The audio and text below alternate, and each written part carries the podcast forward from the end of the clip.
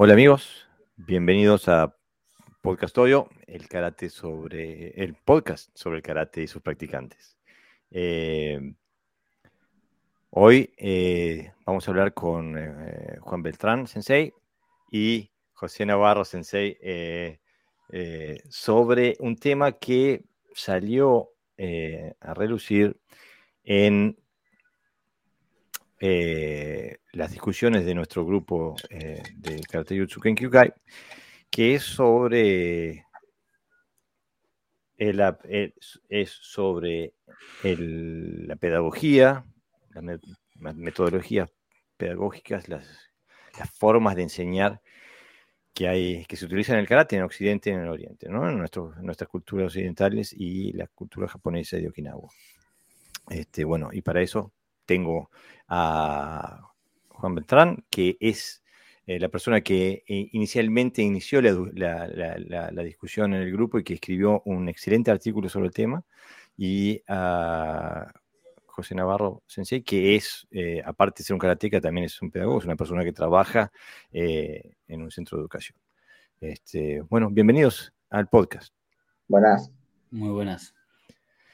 Bueno, ya que estamos, la introducción está hecha, Juan, ¿no te animas a, leer lo que escribiste, que me pareció un excelente escrito que nos puede servir como base de discusión para el resto de la noche?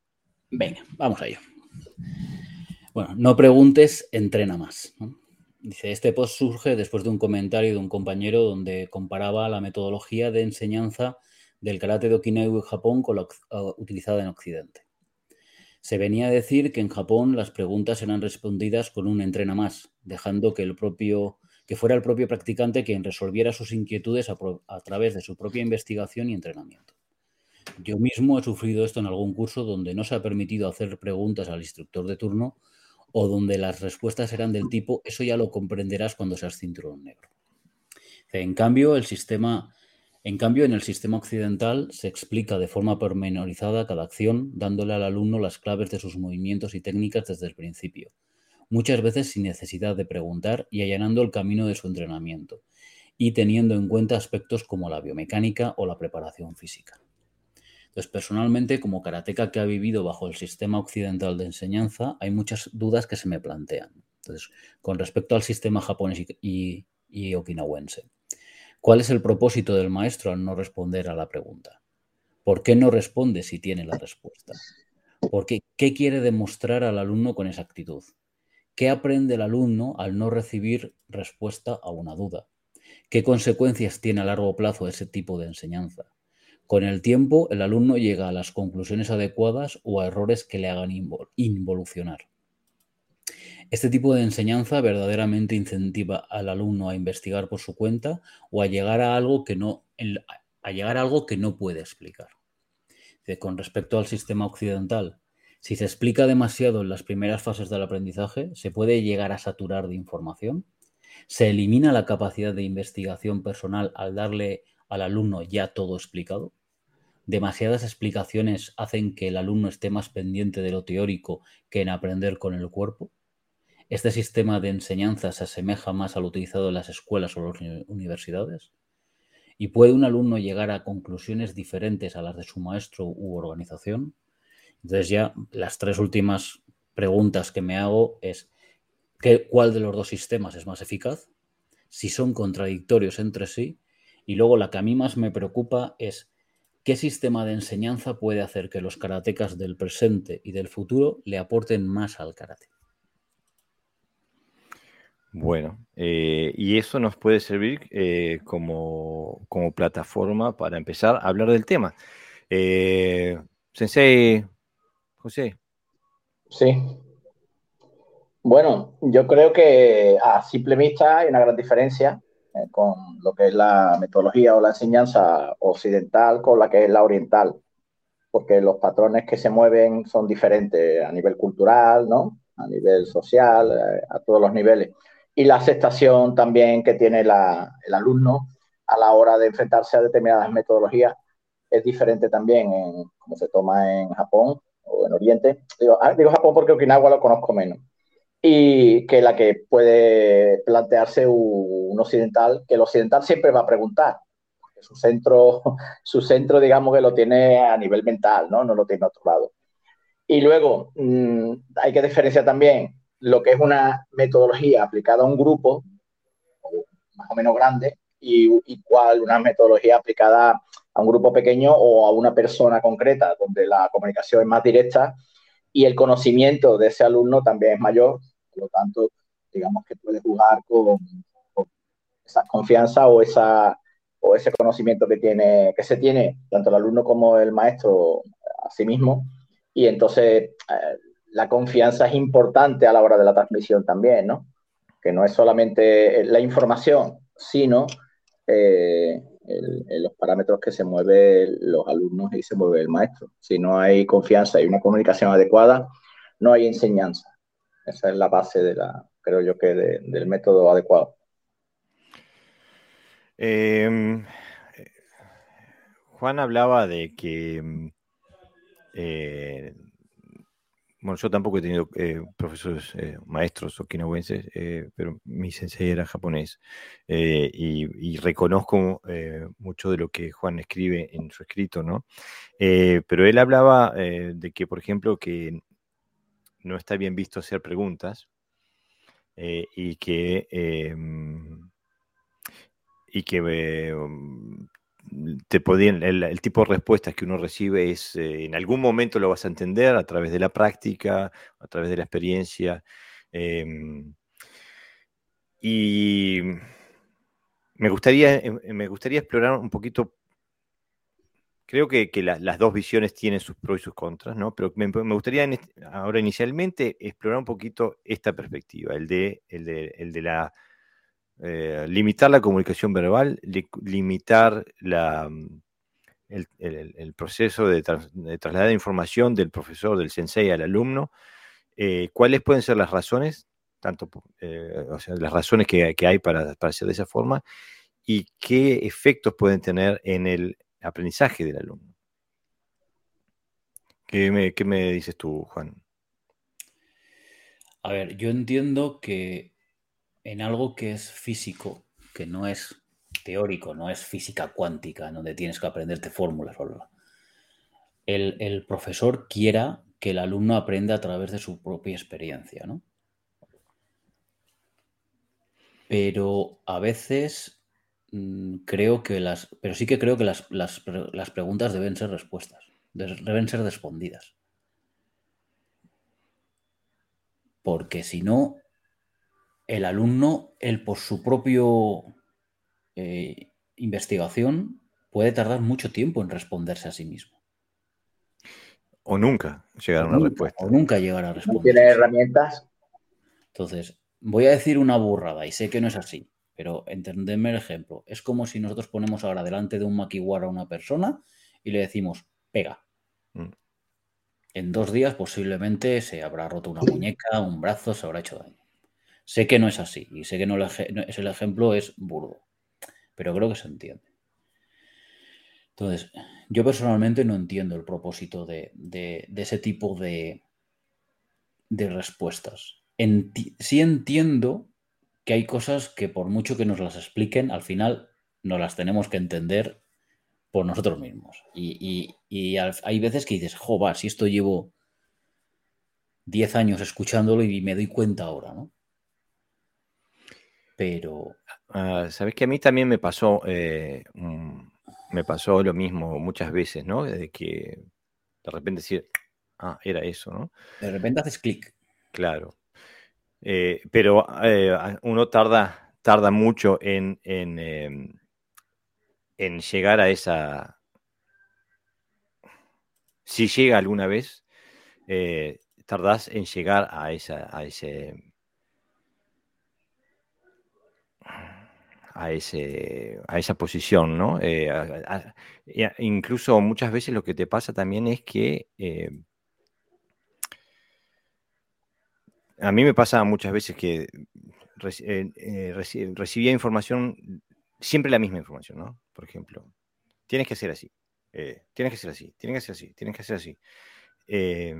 Y, y, a través de los años y probando y buscándole la vuelta, darse cuenta de que, ah, lo que yo comprendo cuando él dice tienes que hacer así, no era lo que él decía, quería decir. Él quería decir esto. O sea, la definición del así, de los parámetros que había dentro de la palabra así, era distinta. Y, tardé eh, muchos años en, enganchar eh, a lo que él me estaba mostrando, ¿no? Poder decir, ah, era eso. Pero también hay, hay, hay un tema que mm, a mí me pasa como, como profesor, ¿no? Como sensei me pasa de que un alumno me hace una pregunta y yo sé con seguridad, porque lo conozco, sé cuál es su desarrollo, cuál es su capacidad, que él no puede comprender la respuesta. No, está capacitado, o sea, no, no es que no tenga las capacidades cognitivas, pero no está capacitado en su experiencia, no ha tenido una experiencia que le permita eh, comprender lo que le estoy diciendo. Este, eh, y ahí muchas veces digo, bueno, eh, todavía no, no, podemos llegar a, tratar con esa pregunta. Tenemos que tratar con estas primero. Este, quiero, quiero. Pero, pero hay una respuesta, Jorge, por tu parte. Claro. Hay un análisis de la situación y entonces tú le das una herramienta para que llegue a esas conclusiones. pero el problema es que aquí se basa uno en una verdad, que es verdad, que falta práctica para experimentar determinadas cosas, pero que al final esa verdad parece una excusa, ¿no? La impresión que da a, mí, que yo he tratado con diferentes maestros japonés, yo no sería tan categórico a la hora de decir que no explican, porque yo he tratado con gente que sí explica. Lo que ocurre es que su concepto de la realidad metodológica es muy diferente, porque parece ser que el kata tiene una propiedad, un ejemplo de, algo que lo hacemos, en sí misma, que tú a base de repetirla vas a llegar a unas conclusiones, y no es verdad. Es decir, el kata no tiene ninguna propiedad si tú no le introduces elementos de conciencia, elementos de conocimiento y, evidentemente de práctica.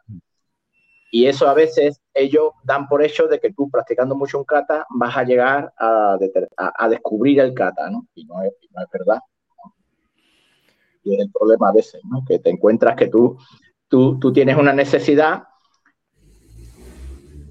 y a lo mejor, y, tu realidad y tu necesidad no son las mismas, pero el maestro tiene que contestar a eso, dándote las herramientas para que tú vayas progresando poco a poco. Eh, puede ser que, que tenga esto que ver con eh, una, una beta cultural.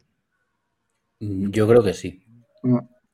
Hay una cosa que, por ejemplo, los japoneses, solamente para poder escribir, leer y escribir para su día a día, tienen una gran cantidad de símbolos que aprenderse, que además son todo memorización. Por lo tanto, tampoco puedes plantear muchas preguntas, porque no hay preguntas que plantear, es, es lo que es. Necesitas aprenderte esto para luego poder sobrevivir para leer un periódico, por ejemplo, japonés, necesita tener una cierta cultura, ¿eh? No todo el mundo puede leerlo. Por eso, o sea, es complicado, ¿no? Claro, esos son de una cultura eh, eh, una, cosita, Jorge, eh, de lo que decías antes. Yo creo que al alumno lo que hay que darle es la respuesta que necesita, dentro de su nivel. Es como cuando se habla de temas complicados con niños. Temas complicados como, yo qué sé, el divorcio, la muerte, el sexo con niños pequeños, porque ha surgido lo que sea. Entonces, permíteme ese inciso, ¿vale? Eh, sí, lo que pasa es que hay, hay, es, eh, hay cosas con las que hay que, hay que saber, hay que saber sumar y restar antes de poder dividir y multiplicar. Entonces, eh, pero por eso quiero. Algo el, problema es que, el problema, perdón, el problema es que esa respuesta no se solamente se le hace a gente de cinturón bajo o Q, también a profesores que llevan años y años. A eso quería ir, o sea. Es una respuesta como muy ya, ya generalizada, ¿no? Entonces, siempre, siempre te va a falta práctica, evidentemente. Pero bueno, algo has llegado a entender para que se te siga planteando que hay que seguir practicando, porque entonces no estamos trabajando con, con con situaciones reales, sino con ficciones, ¿no? Vamos trabajando y a ver lo que pasa, ¿no? No, pero no, eh, estoy intentando, o sea, no, eh, eh, no, estoy intentando hablar eh, apuntar a algo negativo, sino que estoy simplemente intentando apuntar a algo, a una necesidad pedagógica. Eh, por ejemplo, si un, alumno me dice, ¿cómo haces fudging? Y yo sé que él está todavía trabajando con la cadera, digo, no, no, no te puedo explicar el proceso porque tenemos, te falta, te falta metodología, pero se trata, tiene que ver con la coordinación interna de, de, cómo eh, trasladas la energía de forma secuencial eh, dentro de tus estructuras internas. Pero todavía no puedes trabajar con eso, tenés que, trabajar con esto anteriormente. No quiero dejar a la audiencia de afuera, nos están escribiendo. Eh, nos escribe eh, Fudoshin, Marcelo Salazar nos escribe buenas tardes, Jorge Garibaldi. Sensei José Navarra Parra y Sensei Juan Beltrán. Saludos, Marcelo. Gracias por estar acá. ¿eh? También nos escribe desde Argentina eh, Sensei Alejandro Cavallari, eh, que nos escribe buenas tardes desde, desde, Argentina. saludos, gracias por estar aquí y escuchándonos y no, no duden en mandarnos sus opiniones, sus críticas, sus pensamientos. ¿eh? Y mm, después eh, dice Ariel Garófalo, el eh, editor de Moxo, eh, nos manda un, saludo también. Por favor, este, no se olviden de ir a mocuso.ar a leer la mejor revista en línea de, karate y cultura japonesa y artes marciales. no, quería volver al tema de esta de por qué hay, de por qué los profesores japoneses pueden tener eh, esta, esta, esta, forma de, enseñar, y no solamente los profesores japoneses, sino los, los, profesores de nuestros países que han heredado esta pedagogía dentro del dojo, ¿no? Eh,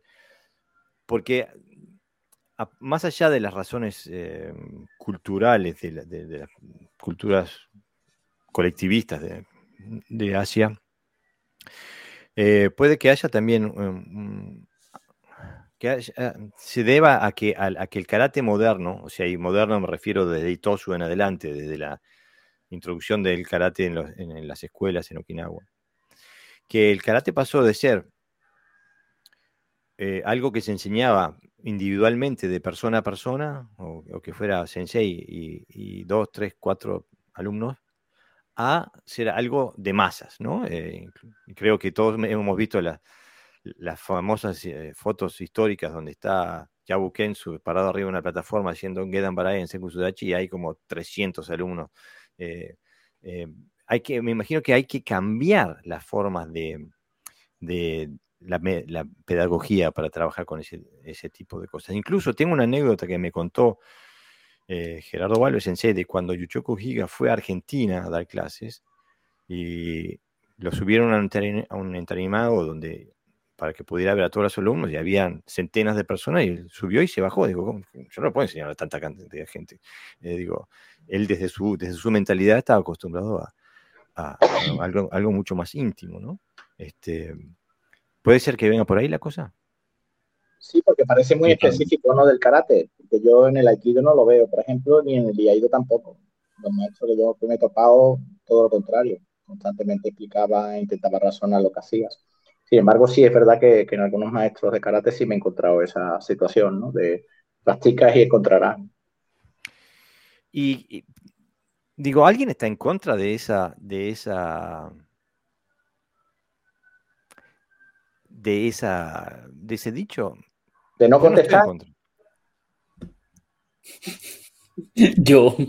Sí, sí, de no contestar. Eh, no, no, de, decir, practica y encontrarás. A ver, sí, a ver, eh, creo que quiero que se me entienda. Estoy en contra, pero porque es una forma muy lenta de aprender. A ver, si yo he tardado en aprender 20 años una cosa, o en darme cuenta, mejor dicho, en darme cuenta de algo 20 años y no se lo digo a mi alumno, mi alumno va a tardar otros 20 años, por ejemplo, en darse cuenta de eso.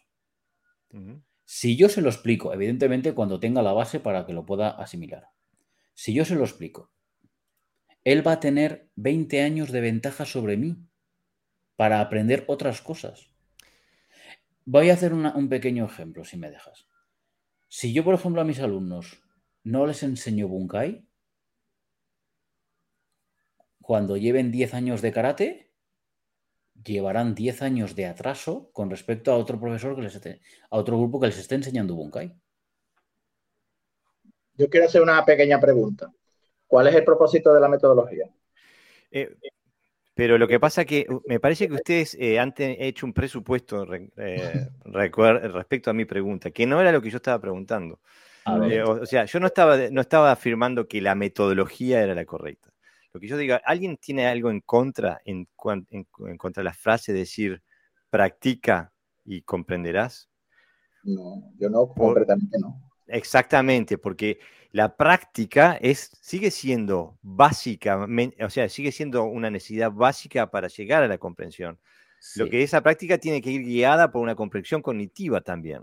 no puede ser solo práctica. Yo, yo lo tengo, estoy en contra de eso como respuesta a una pregunta. ¿Cómo? ¿Otra vez? Estoy, estoy, o sea, eh, el practica y ya encontrarás la respuesta. Estoy en contra cuando el alumno es el que pregunta y esa es la respuesta que recibe. Por supuesto, pero también se puede decir, mira, tienes que trabajar con esto, con esto, con esto. A practicar. Y después eso sí, pero eso es una respuesta. Claro, claro. No me lavo las manos y decir, ala, mira. Es que yo creo, yo creo que Juan es que ha tenido malas experiencias con eso y entonces, sí, evidentemente, le, es una pena, ¿no? No, a mí me ha pasado lo mismo. Pero es que además yo creo que una cosa, la labor del profesor es enseñar. O sea, y, es, y, voy a poner el mismo ejemplo que puse en el grupo el otro día. No le puedes pedir a una persona que realice una raíz cuadrada cuando no les enseñado nada de matemáticas. Entonces, para mí, y esto sé que va a sonar muy feo, pero bueno, ya me estoy acostumbrado.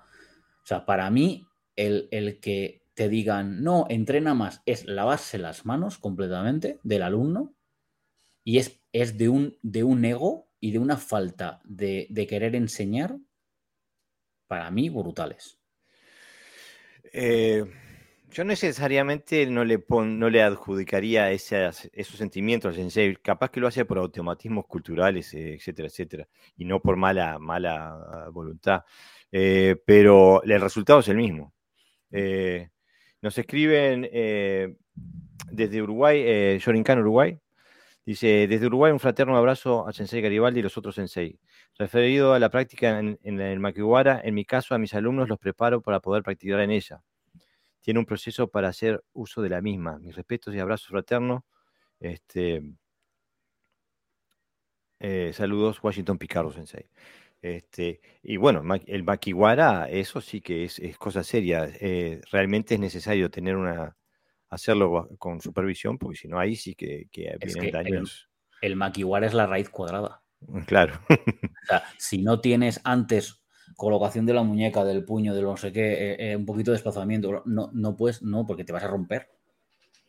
Eh, nos escriben desde Argentina, eh, Shitoryu Argentina Karate Do, que dice, si me permiten, creo particularmente que muchos de los maestros japoneses y okinawenses que se desparramaron por el mundo para mostrar y enseñar karate no estaban preparados pedagógicamente para ello.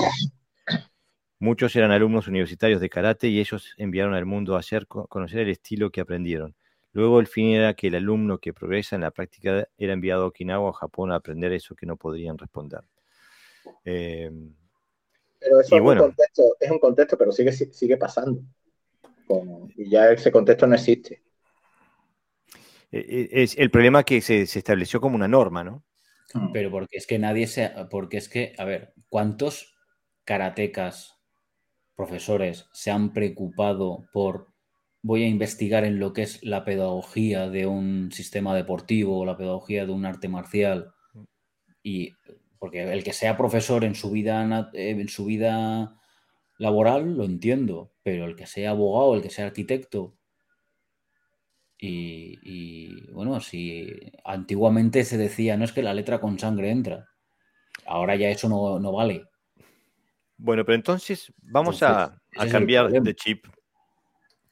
Porque tú, Sensei eh, eh, Beltrán, también hablabas de algunas cosas de, O sea, no es que, habla, no es que dijeras que había cosas positivas con esa pedagogía, pero eh, hacías preguntas sobre los posibles riesgos de la otra pedagogía, del opuesto, ¿no? Sí, por supuesto.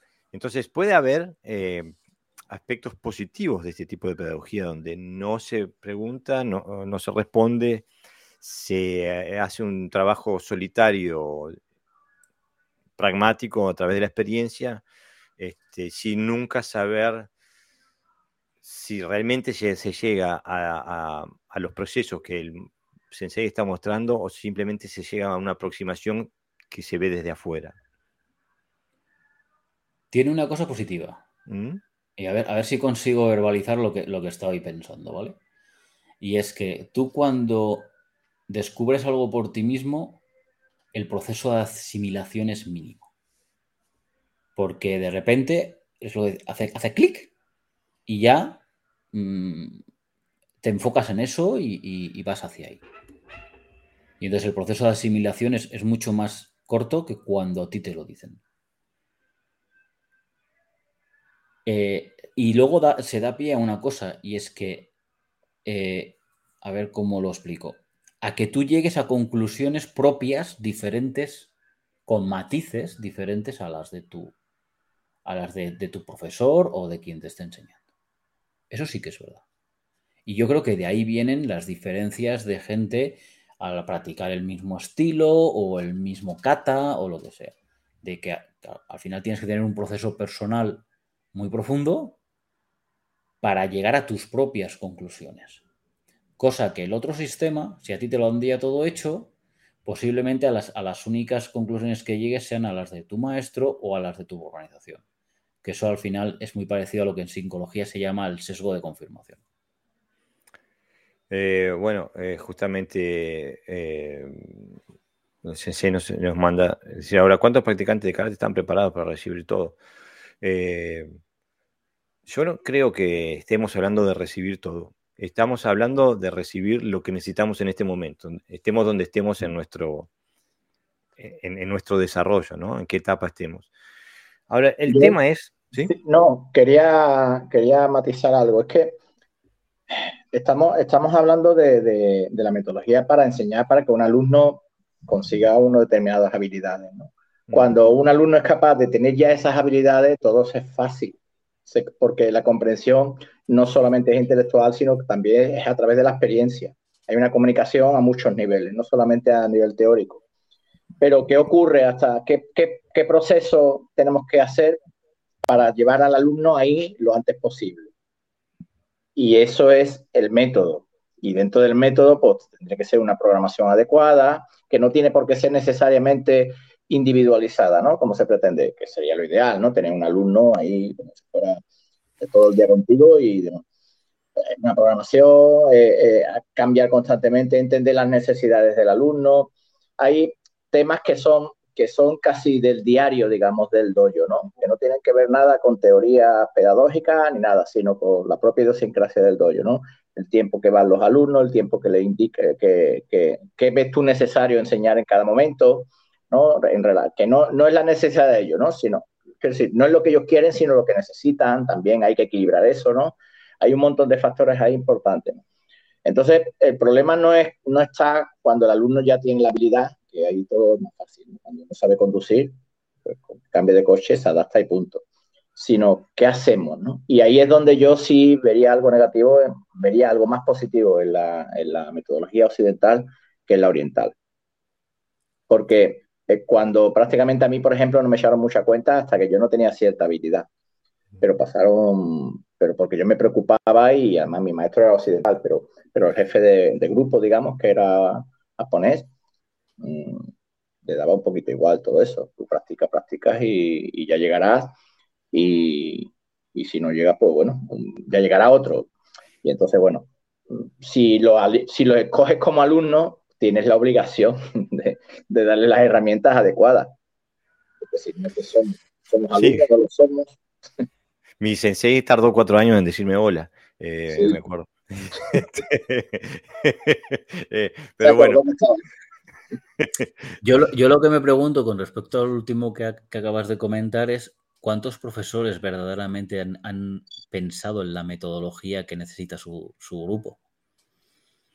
Eh, claro, digo, el mm. problema es que justamente por eso, por eso mi comentario inicial lo de hoy decir que no creo que haya mala voluntad, simplemente que se hace, se emplea la misma metodología que, han empleado con ellos.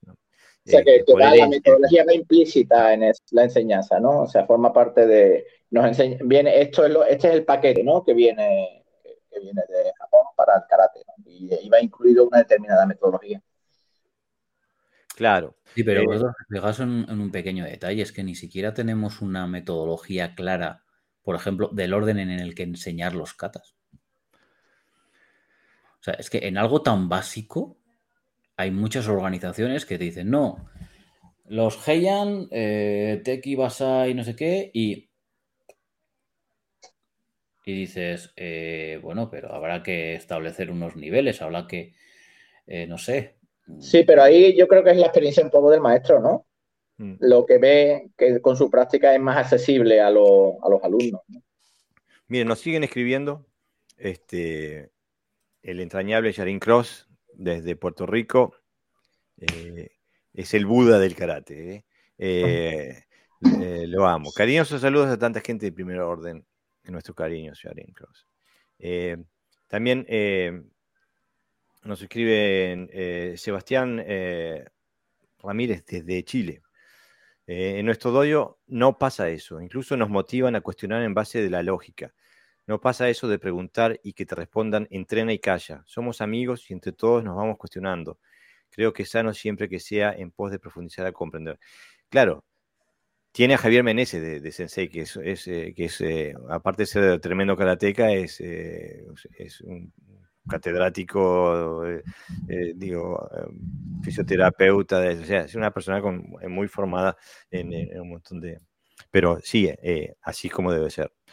Em, también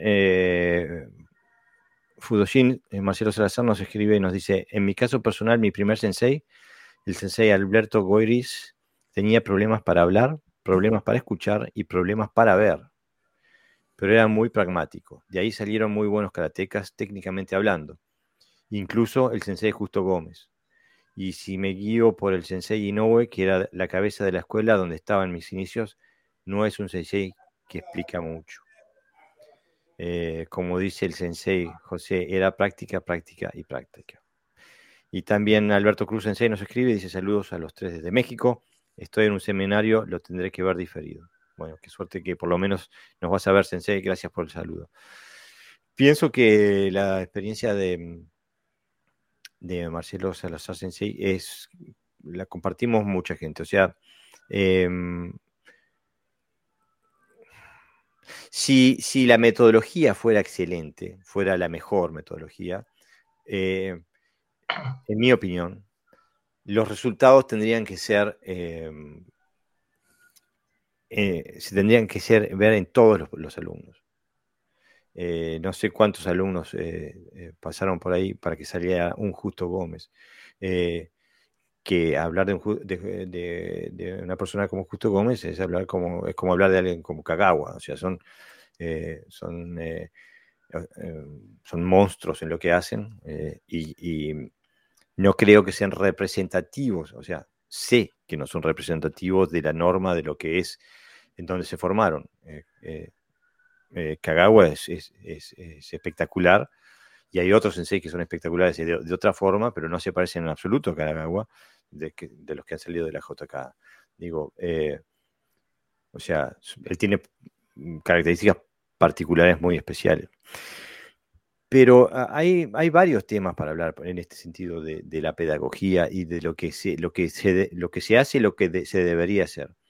Porque desde, o sea, desde mi posición, y bueno, yo trabajo profesionalmente como, como profesor, o sea, tengo una educación en, pedagogía también, y, y, el aprendizaje y el desarrollo son un, son un acto social. Eh, nosotros comprendemos el mundo a través de, los conceptos que tenemos en la cabeza, el idioma que hablamos, la historia, la cultura en la que nos movemos. Eh, algo que hoy lo vemos, lo, vemos bien, 200 años atrás se veía mal. Eh, así de fácil, o 50 años atrás. Eh, o sea que nuestra percepción, nosotros construimos la realidad desde, desde, un, desde un contexto social. Entonces, para mí, el limitar el, intercambio entre profesor y, alumno, limitar la comunicación, limitar la guía, nunca puede ser positivo, porque le estás quitando acceso al alumno. Ahora, ¿por qué se hace eso? Para mí también un aspecto social de por qué se dice entrenáis y descubrirás, es porque en el dojo, y especialmente en el dojo perteneciente a una organización federativa, hay jerarquías que mantener. Y las jerarquías se mantienen en base no solamente a los cinturones, pero también en base a las habilidades. Y entonces es importante que, mantener eh, un determinado nivel específico en, los distintos estratos jerárquicos dentro de un dojo. ¿Puede ser así o estoy totalmente perdido? Yo, yo eh, eh, para que haya enseñanza tiene que haber dos, lo que se llaman las dos C, ¿no? Que es confianza y comunicación. Y si omites la comunicación, no hay un aprendizaje, por lo tanto no hay una enseñanza. Lo que me da a pensar, bueno, a pensar no lo sé, que es para mantener un estatus, obviamente. A más sabe el alumno, más cerca está de, bueno, de la élite, ¿no? Entonces, digamos que no puede, a veces lo queramos reconocer o no, eh, bueno, las organizaciones son piramidales, obviamente, ¿no? Mm. Y entonces necesitan siempre de un líder arriba y luego por abajo todo el resto. ¿no? Y, entonces, bueno, se da como normal de que él sepa más, el, que, esto, que sepa más el, que está arriba que el que está abajo, ¿no? Y una forma de que, de que no desarrolle esa capacidad, pues, es no dándosela así de claro. Porque yo, he tenido, un maestro occidental siempre, ¿no? Y además hablaba mucho, o sea, explicaba mucho, además bien, yo sí estaba formado, estaba formado, ¿no?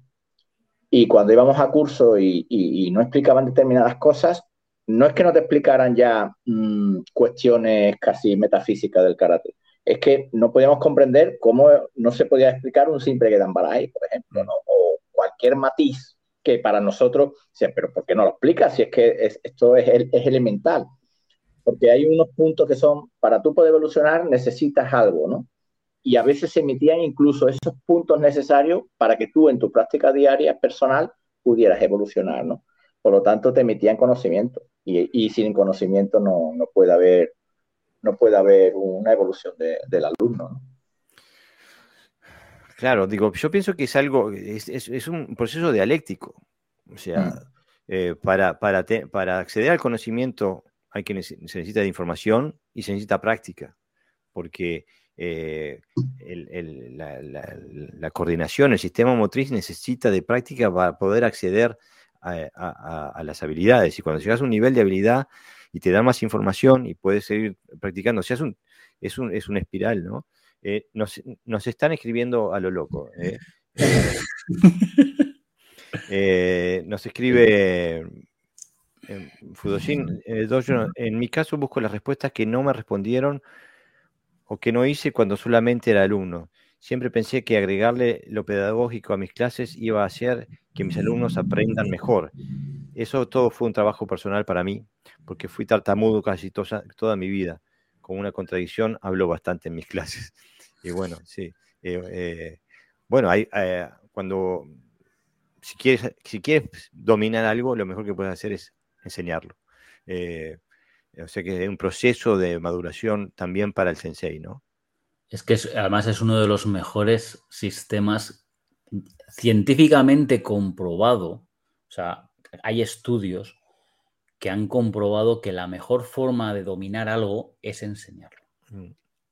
Entonces, Claro, enseñarlo pormenorizadamente. Evidentemente a cada cual le tendrás que dar lo que pueda comprender dentro de su nivel. Por supuesto. A un niño de 5 años no le vas a exigir que te haga una raíz cuadrada o una ecuación. Le dirás que suma y reste. Sí, pero, pero, en la enseñanza A los niños se les enseña lo que no, se, lo que no sabe. Claro. Por lo tanto, el niño cuando empieza a dividir, previamente no sabe dividir. Si uno dice, bueno, como no tiene práctica, no tiene nivel, pues no aprenderá a dividir, ¿no? Sino que, que, se esfuerce y en ese esfuerzo y de comprensión se va aplicando y, va, y aprende a dividir. Eso es, le das las bases para que aprenda a dividir. Evidentemente luego necesitará práctica. Pero yo lo que no entiendo es cuando no te dan las bases y solo te exigen la práctica. Si se me permite, inspirado un poquito en el tema de hoy y también por, Juan, eh, estuve escribiendo un, bueno, estoy, sigo escribiéndolo, se me está haciendo largo, creo que, pensaba que iba a escribir menos, pero bueno, un pequeño artículo. Y en, y en un, el primer punto trata de esto, ¿no? ¿no? No es muy largo, si se me permite, lo, quizás de respuesta ¿no? a lo que estamos hablando. Dice, el maestro alude a la falta de práctica tus dudas. Si tienes dudas y él alude a la falta de práctica. Falta práctica se dice contundentemente y eso cierra toda posibilidad de réplica. Aquí se usa una verdad para esconder la ignorancia. Siempre nos va a faltar práctica y la comprensión absoluta no existe. Pero con el método adecuado, el tiempo de comprensión se reduce. Inconscientemente se te está diciendo que esto es importante, porque ya no es lo que se te dice, sino el efecto que produce eso que se te dice, ¿no? Que a lo mejor es deseado o no. Pero la sensación que uno tiene yo lo digo porque lo he comentado con compañeros y, prácticamente todos coincidimos en lo mismo, ¿no?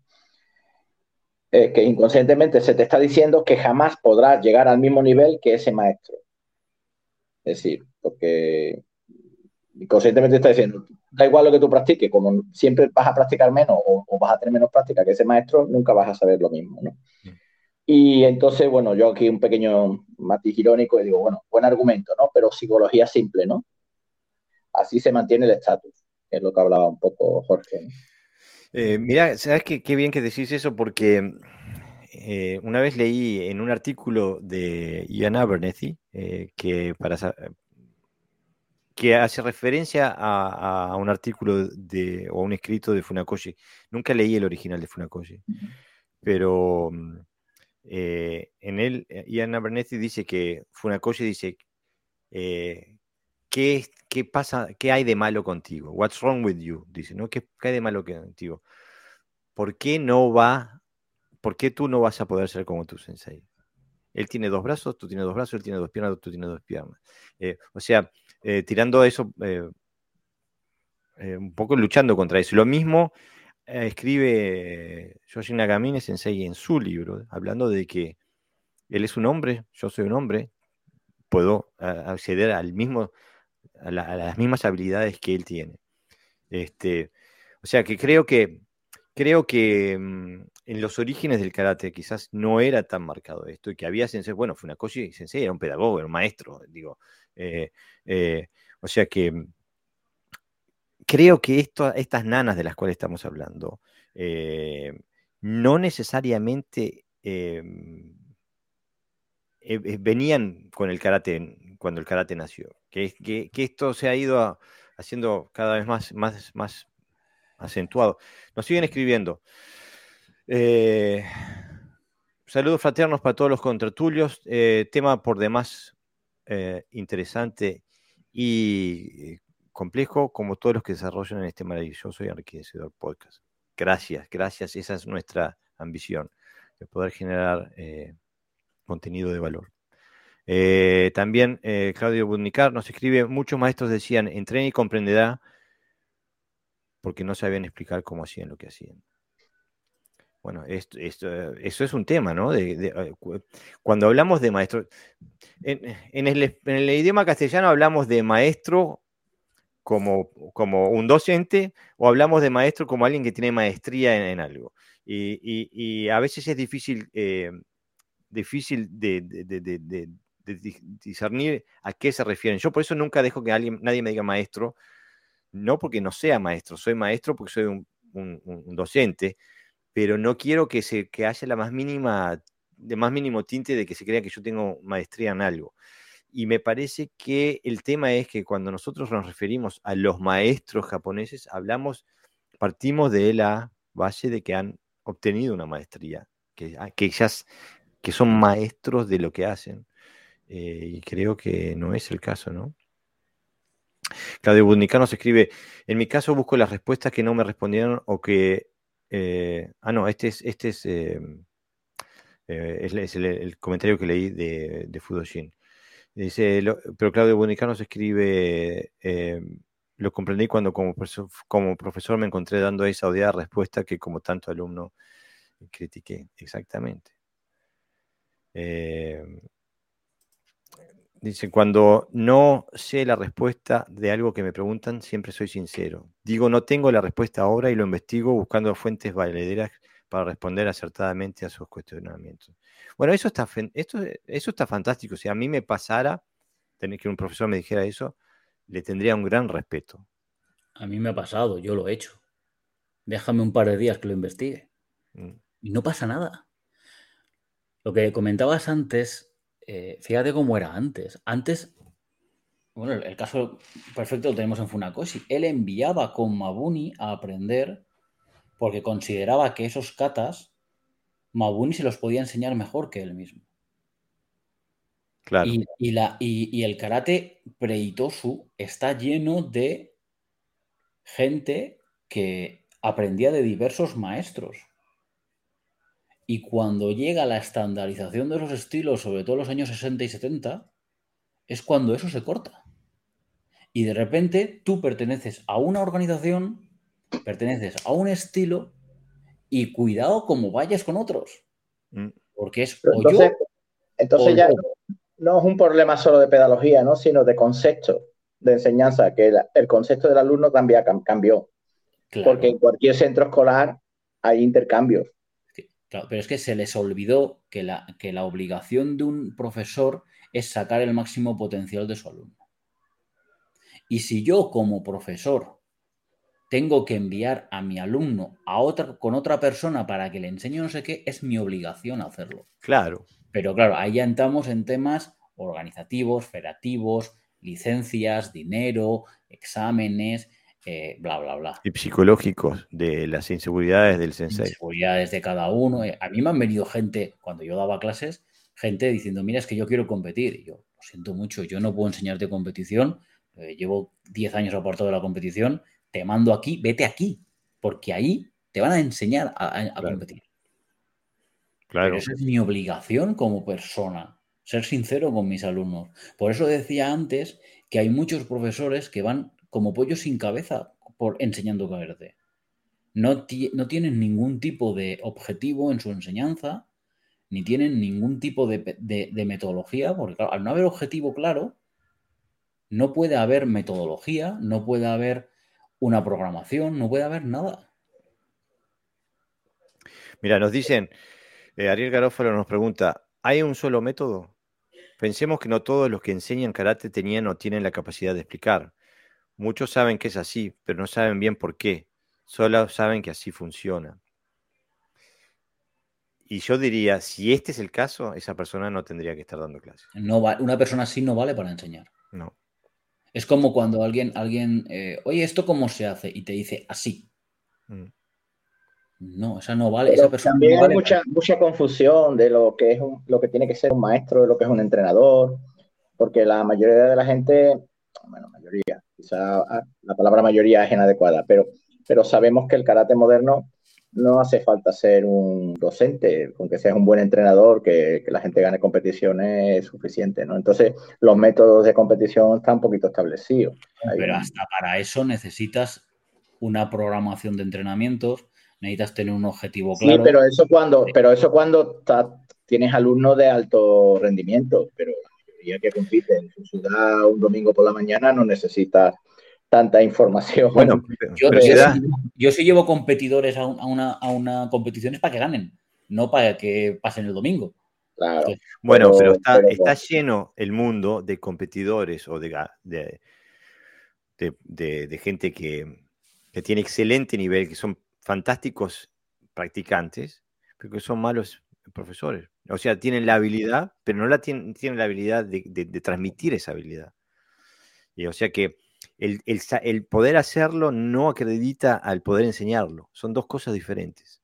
Y el mundo está lleno, acabo de ver la final de la Copa FA en Inglaterra, donde el Liverpool le ganó al Chelsea por penales, y el, entrenador eh, Klopp, el alemán, era un, jugador de, los más malos de primera división, o sea, eh, de regular para abajo, pero como entrenador es uno de los mejores del planeta. O sea que eh, no simplemente hay una relación directa entre habilidad y habilidad eh, pedagógica. Es, habilidad de enseñanza. Exactamente. O sea, no es habilidad propia. O sea, yo conozco el caso de una, de una persona en Pamplona que su habilidad no es top, pero sus alumnos van a los exámenes, aprueban, van a competiciones, sacan, sacan medallas, o sea, y tienen un nivel de Shotokan muy, muy bajo.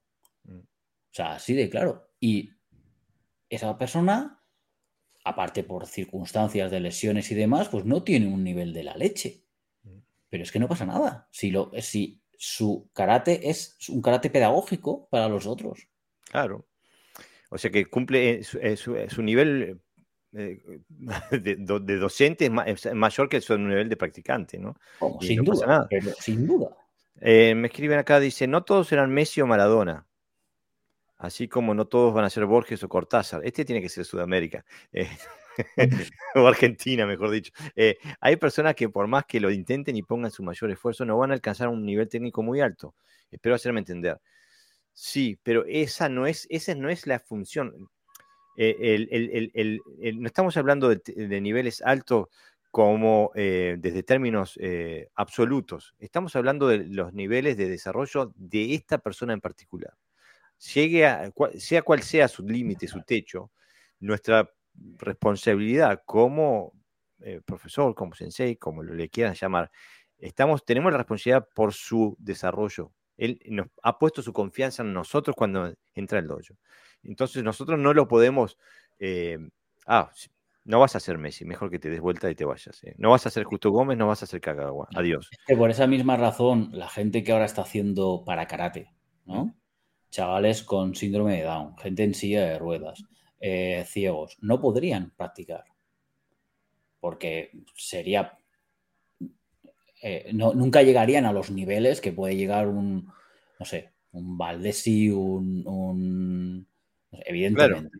Pero nuestra obligación como docentes es que si una persona puede llegar hasta aquí, no se quede aquí. Claro. Sino que llegue, o sea, ¿cuál es tu habilidad máxima? Esta, pues hasta, aquí. Claro. Pero aparte, hay, hay, hay, un, un nivel más todavía. Y es que en la formación de Diego Armando Maradona, no hubo ningún Maradona. Y en la formación de Leo Messi, no hubo ningún Leo Messi, ni ningún Maradona. O sea, se cree que eh, eh, tenemos que cortar el automatismo pensando de que un gran exponente va a ser un gran docente. Y no es así. Y, la prueba está en que Messi no nació de un Messi y Maradona no nació de un Maradona. Se formaron en, en ámbitos normales del fútbol. Mira, te puedo comentar una anécdota. Yo estuve en un curso de comité hace muchos años de un chaval que acababa de ser campeón del mundo. Un desastre. un desastre. O sea, tenía compañeros que aparte hacían karate, que eran, eran gente de INEF, de, de, ciencias del deporte, se llevaban las manos a la cabeza, como diciendo, ¿qué está haciendo? ¿Qué está diciendo? ¿Qué? qué? No tenía sentido. Eso sí, el tío marcaba y pones la pierna, pim, pam, lo que quisieras. Pero era un competidor que no sabía enseñar. Claro. Y en cambio hay gente que sin tener una habilidad de la leche te dice dos cosas y dices, plas, ahí va, por aquí. Claro. O sea, yo el mejor, el mira, el mejor profesor que yo he conocido en, karate es Juan Bis. O sea, así de claro. Y es un hombre que lo ves y dices, este hombre, si es un abuelillo, si es un abuelo, y, es así, y es para mí el mejor, pero ¿por qué? Porque con una frase te ampliaba un mundo. Así de claro. Y hay otros que por mucho que te den una conferencia entera, te quedas como te, te quedas. Y eso es capacidad pedagógica. No es otra cosa. No es capacidad marcial, es capacidad pedagógica. Exactamente. Cito Río Argentina Karate Do nos escribe, cuando hablé de que hay alumnos que no están preparados, me refería a que hay alumnos que pasan por el dojo por entrenamiento físico, otros por curiosidad, otros por aprender karate. A todos se les da las herramientas básicas por igual, pero no todos piden recibir información extra. En mi caso, siento que motivar al alumno a la investigación, que vean no solo lo que yo enseño, sino a varios maestros y que de cada uno tomen lo bueno y lo malo. No hay límites para el aprendizaje, pero sí habrá límites de cómo son los métodos que daremos para que el alumno aprenda. Podemos enseñar a pescar, no cómo cocinar el pescado. Hmm. Eh, estamos todos de acuerdo, en ese sentido estamos de acuerdo. Eh, em, yo creo que el karate tiene una particularidad que no tiene otro sistema de enseñanza, que son más teóricos, más intelectual. Y es que está basado en la experiencia directa. Tú hay cosas que no las puedes enseñar nunca si no las has practicado. Esto no es como un entrenador de fútbol, que no tiene por qué haber jugado a fútbol, porque ya vienen los alumnos con cualidades. Y luego, además, no hay que engañarse. Ese entrenador tiene todo un equipo detrás de él, de técnicos. Tiene educadores físicos, tiene, tiene eh, gente que le lleva la alimentación, etcétera, etcétera. Y después él tiene algo que a lo mejor no tienen los demás, que es psicología, ¿no? Y conocimiento de, su profesión. Pero en karate yo tengo experiencia de que, de que eh, no, no solo vale lo que dices, ni cómo lo dices, sino que también tú de alguna manera tienes que tener esa cualidad o esa capacidad desarrollada, porque se mueve a otros niveles que no es simplemente teoría. Pero ahí es donde yo entro en el que eh, la, enseñanza, el que enseña karate, yo es que estoy intentando quitar la palabra maestro de mi vocabulario, mm. ya lo explicaré en su momento. Para mí, el que enseña karate tiene que preocuparse de aprender todo ese tipo de cosas que tú has dicho si está él solo. Y hay mucha gente que no se preocupa absolutamente de nada de eso sino que dicen, bueno, hoy Gedan Baraisuki, mañana Suto Nukite, hoy Heian Shodan, mañana Basai. Y van como a salto mata. ¿no? O sea, la labor de un docente es complicadísima. O sea, enseñar algo es muy difícil y enseñarlo que perdure más. Entonces, yo como, ¿por qué no una persona, por ejemplo, métodos de pedagogía, métodos de conocimiento de la anatomía, de la biomecánica. Ahora, por ejemplo, se está utilizando neurociencia para, enseñar a, los chavales. Se está analizando biomecánicamente atletas para que su, sea mayor rendimiento y, mayor, y mejor salud. Eh, yo qué sé, trabajos de energía y técnica, eh, eh, otras artes marciales, otras aplicaciones, ¿por qué no? O sea, cuanto más conocimiento pueda tener un profesor, no solamente de su área específica, sino de las demás, va a ser mejor profesor. Pero yo entiendo que, lo que tú dices, Juan, todos podemos estar de acuerdo, porque a eso lo que ya nosotros llamaríamos maestro profesor, lo, otro es que yo no lo calificaría dentro de esa categoría. Claro, pero es que el problema está que en karate se le llama maestro también, ocurre, una persona que, que, sin, que, pero porque forma parte de la cultura. Nosotros, sigue, sigue, enseñando igual que se enseñaba hace 50 años. Sí, pero nosotros también, eh, por ejemplo, todos, todos los que son alumnos son alumnos, porque si jugamos con las palabras también tendremos que quitar lenguaje de alumnos. Si quitamos de maestros, somos maestros en cuanto, en cuanto a que trabajamos en un contexto. Y entonces, ¿qué pasa con el alumno? Porque a veces tampoco es una cuestión ya no de lo que tú transmites, sino de la capacidad que tiene el alumno de, recibirlo. Nosotros, por ejemplo, en el colegio hay niños que están en, lo que se llama preescolar, que es infantil, hay niños que están en primero, niños que están en sexto, pero es que una clase de karate tenemos niños de primero, no me refiero en cuanto a edad, sino en cuanto a conocimiento, que son cinturones blancos con respecto a, a grados altos y tenemos que compaginar todo nuestro conocimiento y que le llegue a todos. Lo ideal sería que pues tiene grupos de Q, de determinados grados, grupos de cinturones. Entonces, claro, la, yo, no, yo no creo que sea muy complejo enseñar. A mí no me resulta complejo transmitir. Lo que ocurre es que mm, tú, tú, para poder transmitir algo tienes que tener, asentar como una serie de puntos, ¿no? Porque, porque no porque lo que tú hagas sea una habilidad y sea verdad, le llega a todo el mundo por igual Y ahí es donde está la metodología. Yo, por ejemplo, hay clases donde apenas hablo. Y clases donde sí hablo bastante con los alumnos. Depende del momento, depende de la situación. Hay clases que termino la clase y adiós, y clases que planteamos dependiendo de lo que ya hayamos trabajado, ¿no? Entonces, la diversidad, por ejemplo, de argumentos también es importante. No, no existe una IOU en un sentido y tampoco existe en el otro, ¿no? Por eso es, importante que el alumno vaya tomando confianza, que yo es lo primero que hago, cualquiera, ¿no? Lo hacemos, ¿no? Una vez que el alumno tiene confianza, es más difícil transmitirle conocimiento, porque confía en ti. y entonces es más fácil, claro, porque nosotros lo que estamos haciendo ahora es transmitirnos conocimiento, estamos dialogando. Y, y luego eh, eh, eh, yo doy por hecho, porque lo estamos constatando a través del entrenamiento, que se van enterando se, va un poquito, se van mezclando los objetivos que yo tengo con los objetivos que ellos tienen, ¿no? Porque a veces mm, también pecamos un poquito de unilateralidad, ¿no? El alumno tiene que hacer siempre lo que nosotros digamos, como digamos, y lo que sea, y al revés, ¿no? A veces tenemos que estar como sometidos al alumno, ¿no? Porque depende del nivel que tenga. Mira, nosotros en el colegio, eh, yo trabajo con un colegio eh, con niños de ciertas necesidades, ¿no? Y sobre todo, y culturales también ellos usan un lenguaje muy simple. Nosotros hicimos un estudio sobre, sobre la cantidad de palabras que usaban en su, en su lenguaje diario, ¿no? Y eran cuarenta y tantas. O sea, uno se queda alucinado que se pueda sobrevivir dialogando con tantas palabras. Y algunas de esas palabras eran, se llama aquí picardía, o sea, palabras malsonantes, ¿no? Nosotros seguramente si nos hicieran un estudio trabajaríamos con muchas más palabras que la que tiene ellos. Y a mayor nivel cultural, pues mayor, mayor capacidad ¿no? de, lenguaje. Y, y se planteaba un problema. ¿Qué hacemos los maestros? ¿Bajamos nuestro nivel para que ellos nos entiendan o que sean ellos los que suban el nivel? Porque si no van a hablar siempre igual, con las palabras. Y se lleva a la conclusión de que el alumno es el que tiene que subir un poquito ese nivel cuando tú le estás transmitiendo algo, ¿no? Entonces, esa, es la, con eso tienes que jugar un poco, ¿no? O sea, con la capacidad de yo, pero también hay que entender que, que, quiero decir que esto, que la, que la enseñanza es unilateral. O sea, que no, no es unilateral, sino que es una comunicación entre, entre unos y otros. Y a veces si dice, a veces no, a veces si enseñas esto, a veces no.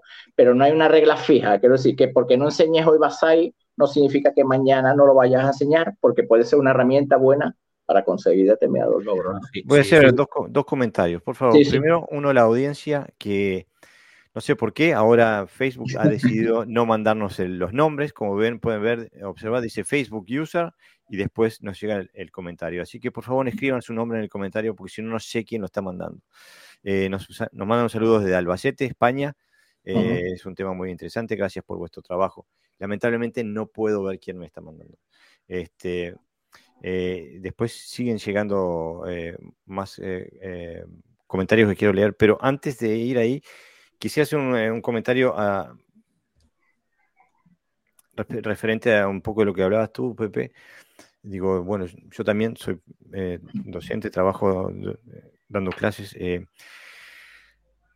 pienso que el, donde se nos puede ir la, podemos perder la dirección se nos puede mezclar la, brújula, por así decirlo, es cuando empezamos a ver a los alumnos como grupo. O sea, no, eh, no hay que tener una visión colectiva del alumno, sino hay que tener una visión individual. Y cada alumno eh, eh, tiene un nivel, aunque estén, tenga la misma edad, tenga el mismo cinturón, cada uno está en, su, en su capacidad, en su nivel de, conocimiento y de habilidad. Y va en el, en el instructor en en identificar eso y, en, también en definir los, pasos a dar para sacarlos a lo que le podríamos llamar eh, una... Eh, es una traducción mía, no sé si el tema, lo que se usa en, castellano, pero como yo estudio en danés, algo que se le llama la zona inmediata de, desarrollo. O sea, si nosotros, em, si entra un cinturón blanco y yo le digo, bueno, gracias, eh, eh, para la primera lección tienes que hacer eh, Super Impay. Eh, el, desafío va a ser demasiado grande y no va a haber, no va a haber aprendizaje, no va a haber desarrollo. O sea que es el profesor el que, el que regula y administra la exposición y los desafíos a los cuales suministramos al alumno, ¿no? Y lo vamos siempre dentro de su eh, zona inmediata de desarrollo, porque sabemos que si el desafío es demasiado grande lo quebramos, si es demasiado chico no, no, hay, no hay desarrollo. O sea, y eso tiene que es algo, una relación personal entre el profesor con cada alumno. Si lo vemos de una perspectiva eh, colectiva, se nos va todo el carajo y terminamos siendo igual que los japoneses eh, o, los, la, pedagogía oriental que estamos criticando. Este, nos vienen más comentarios, nos siguen un montón de comentarios que no alcanzamos a leer porque ustedes dos compañeros hablan mucho. Este, yo no, yo soy cortito al pie. Eh, un Facebook user nos dice, yo creo que a veces es necesario entrenar y hacer después, y hacer. Después se, entrega, se entregará al, el aspecto teórico que permitirá la comprensión de lo enseñado. Ese ejemplo de la división es apropiado. Primero se hace de memoria hasta que se entiende el concepto de ir particionando. Abrazos a cada uno de ustedes. Eh, bueno, lo que pasa es que esto es dialéctico y es en, cierta, en cierto sentido yo estoy de acuerdo y en cierto sentido estoy en desacuerdo. Primero estoy de acuerdo, primero hay que darle una estructura al, alumno, donde una estructura a través de la cual explorar. Eh, nadie puede, no podemos eh, eh, lograr que la persona comprenda la biomecánica de un Suki antes de dejarlo hacer un Suki. Se comprende a través de, del hacer, pero hay, tiene que haber un, un, coaching, tiene que haber información que vaya guiando al alumno dónde explorar, dónde mandar su, su, su atención, ¿no? A cada, a cada persona le darás la, el, punto o el, consejo o eso que necesite para, para, dar un paso adelante. Evidentemente, a un cinturón blanco le dirás, mira, cierra el puño aquí, eh, estira el brazo y gira en el último momento. Cuando tengas eso, moveremos la escápula. Cuando tengas lo otro, moveremos la cadera. Cuando muevas otro, pero es un proceso. Claro. una de las preguntas que yo me hacía era si demasiada información puede saturar. Pues eso es así. Si yo de repente te explico, no, es que el Zenku Sutachi es tanto por, tanto por tanto, la rodilla aquí, no sé qué, no sé qué, va a hacer la cabeza, puff. Ah. claro, porque pensamos en los extremos, pasamos de que no explicamos nada a lo que lo explicamos todo, no, eso, claro. Ahí está la inteligencia también del que enseña. Claro, yo me acuerdo, era Zenku Sudachi, posición adelantada. Del único que te tienes que preocupar es de doblar un poco la pierna de adelante. Luego ya iremos metiendo cosas.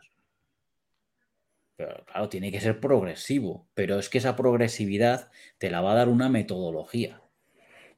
Y que tú te hayas preocupado de decir qué enseño antes, qué enseño en medio y qué enseño lo último. Claro, y aparte también, eh, digo, hay un, hay, un sinfín de, variables, eh, especialmente se entrena a niños y gente joven. A mí me pasa, eh, he, logrado ayudar a, un alumno a tener una, una coordinación más o menos buena respecto a su karate. Hoy, y a los seis meses, creció 20, 20 centímetros, y dice, ¡pah! La coordinación se le fue al carajo, y bueno, tenemos que empezar de vuelta.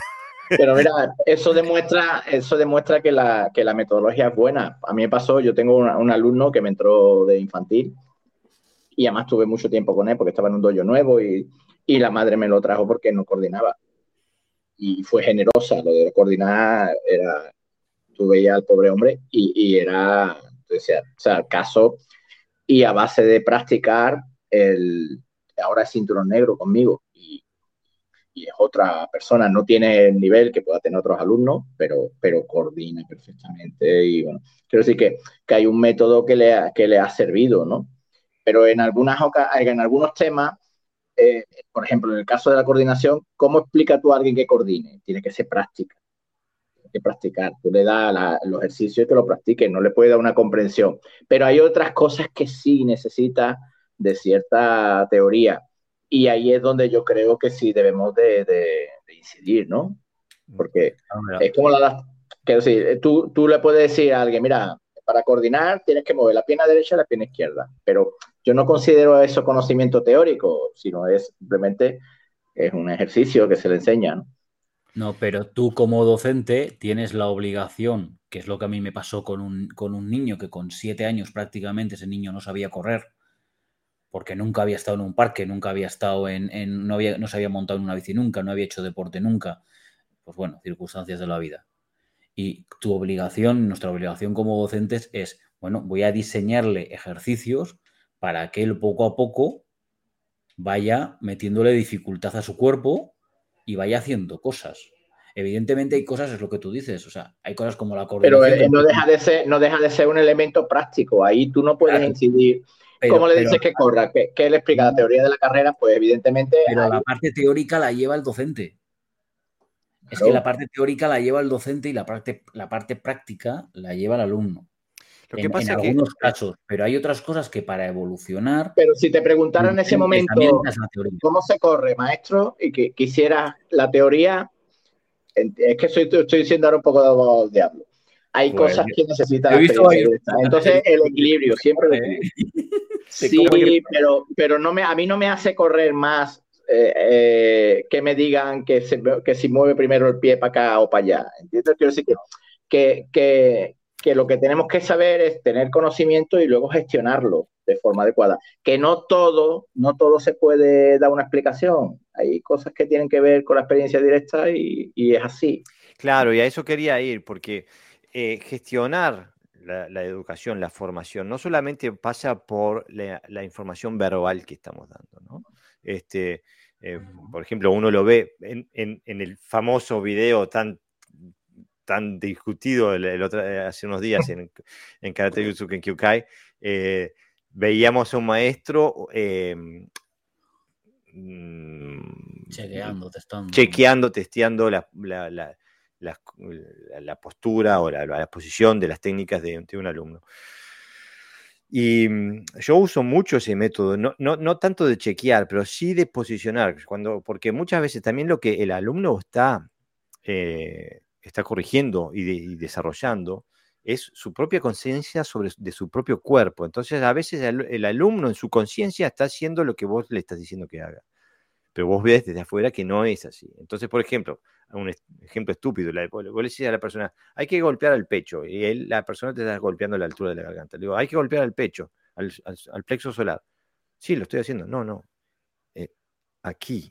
Ah, o sea, a veces hay que, o a veces cuando le decimos cómo la posición, lo pongo en la posición para que la, especialmente los, niños chicos, por ejemplo, digo, bueno, agarrame el brazo, entonces le levanto la, rodilla, le extiendo el pie, se lo vuelvo a retraer para, para crearle una, una senda neurológica que él pueda seguir después. O sea que eh, lo que estoy haciendo ahí es gestionando no solamente la información que le doy, pero lo estoy gestionando el proceso al que lo someto. Que, o sea que, porque de esa, de esa forma estoy, estoy dándole posibilidades de más adelante, de, de, con la práctica, crear habilidades que le permitan recibir información de más calidad, etcétera, etcétera. Vamos, es un, es un espiral. Por eso, lo que quiero decir también es que muchas veces hay cosas que no tienen respuesta verbal, pero tienen respuesta de otra forma, ¿no? Porque eh, el aprendizaje no solo es a nivel consciente, también es a nivel subconsciente. Y entonces hay que saber mandarle esos mensajes que no todo el mundo tiene capacidad, casi todo el mundo quiere, quiere llevarlo al nivel de comprensión básico, ¿no? Es decir, yo te digo algo y por lo tanto tú tienes que entender algo, ¿no? Pero lo que dice Jorge, si yo digo, trabaja con la pierna izquierda y no tiene lateralidad y si empieza con la derecha, llega, le toca con la, le das un, un cachetazo a la pierna izquierda y el próximo camae te lo hace con esa guardia, ¿no? Entonces, estamos trabajando, la enseñanza se produce a muchos niveles, afortunadamente, ¿no? No solamente al nivel teórico-práctico, ¿no? Que, es el nivel más básico de comprensión. Bueno, nos siguen inundando de, comentarios, no alcanzo a leer todo. Eh, temas de dinero y de inseguridades del maestro, eso hace que no sean enviados a otros dojos los estudiantes, exactamente. Es considerado el estudiante una vaquita a la que ordeñar. Hoy en día veo demasiados un egoísmo que hace de, eh, determinados senseis se sientan dueños, amos y señores de la vida del alumno. Entonces determinan y deciden todo respecto del alumno. Es verdad, lamentablemente. Otro Facebook user. Eh, lamento, no sé quién me está escribiendo, pero eh, lo leo igual porque me parece que es pertinente. Cuando hablé de que hay alumnos que no están. Ah, no, este ya lo leí. Es que me los mezcla, el Facebook me los mezcla. estoy de acuerdo con eso, Sensei Jorge Garibaldi. En mi caso tengo alumnos con Asperger y son buenos alumnos Lo que digo que vienen con la intención de serlo o los padres quieren que sean Messi o Maradona y ahí nuestro trabajo se enriquece. Es verdad. Yo también he tenido, uno de mis, de mis cinturones negros es, una persona con autismo. Eh, eh, hace como ya 18, 19 años que está conmigo. Y bueno, cuando empezó, estaba para un rincón mirando el piso, no podía ni hablar. Eh, pero por suerte ha cambiado. O sea que se puede hacer y eso nos enriquece también a nosotros. Para un docente la habilidad propia es importante, pero más aún lo es saber inspirar a los alumnos en su búsqueda, en su búsqueda personal y no hacerlos dependientes de él. Qué bien dicho. Eh, es, una pena cuando cinturones negros con muchos años de práctica no sienten la llamada de la búsqueda personal. Eh, exactamente. para mí es, creo que es el peor mal que tiene el karate. Mm. Que miramos el karate hacia atrás, hacia nuestro maestro, hasta nuestro profesor, hacia el suyo, y no lo miramos hacia adelante. A mí creo que no hay peor respuesta que te puede responder alguien que es mi maestro dice. Es que no te has enterado de nada, de lo que ha pasado. O sea, no te has enterado. Yo, yo hace, hace unos meses le pregunté a una persona que lleva casi 50 años de karate. Y su respuesta fue, no, es que el maestro dice. Ahí se acabó la conversación para mí. y bueno, ese era el final también, ¿no?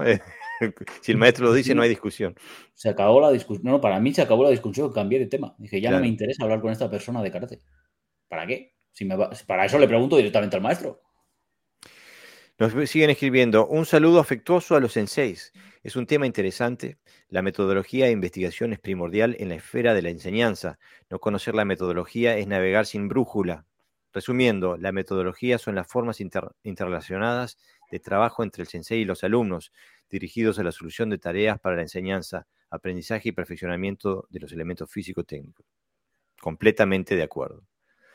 Eh, ahora no sea un, comentario larguísimo, que no sé tampoco de quién es. Eh, en los viejos tiempos se envía a entrenar con otro maestro fundamentalmente porque en su mayoría eran especialistas. No existía antes de Matsumura una sistematización. En Okinawa, no obstante, y hasta los años 30 del siglo pasado, aún se continuaba con esa forma de ir con distintos sensei. Una vez formalizados los primeros Ryu, esta costumbre se fue dejando de lado, y por si fuera poco, la Segunda Guerra Mundial limitó enormemente la cantidad de buenos maestros. Pero hubo quienes se dieron cuenta que el estándar podía ganar espacio y resolvieron la parcialidad, la enseñanza según el alumno. Esto volvió a dar como resultado la formación de especialistas, pero esta vez dentro del propio Ryuha, con lo cual los alumnos podían tener un panorama más amplio y electivo sin perder la pertenencia, sin caer en la anarquía.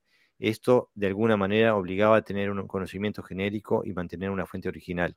Esto puede ser que sea Gerardo Valver Sensei. Eh, Me suena a un comentario. Porque tiene mucho, mucho conocimiento, mucha historia, este, pero no, no puedo ver quién es. Eh, eh, después, otro sensei nos escribe un comentario que está muy interesante. Eh, alguna vez en educación se habló de edumetría versus psicometría, es decir, el estudiante ante sí, ante sí y, y, sus dificultades versus el estudiante frente a un grupo. Coincido plenamente en que debe ser el estudiante ante sus propias dificultades. Eh, en, términos de karate, yo nunca escuché hablar de esto y me parece que sería excelente que se hablara de esto porque justamente eh,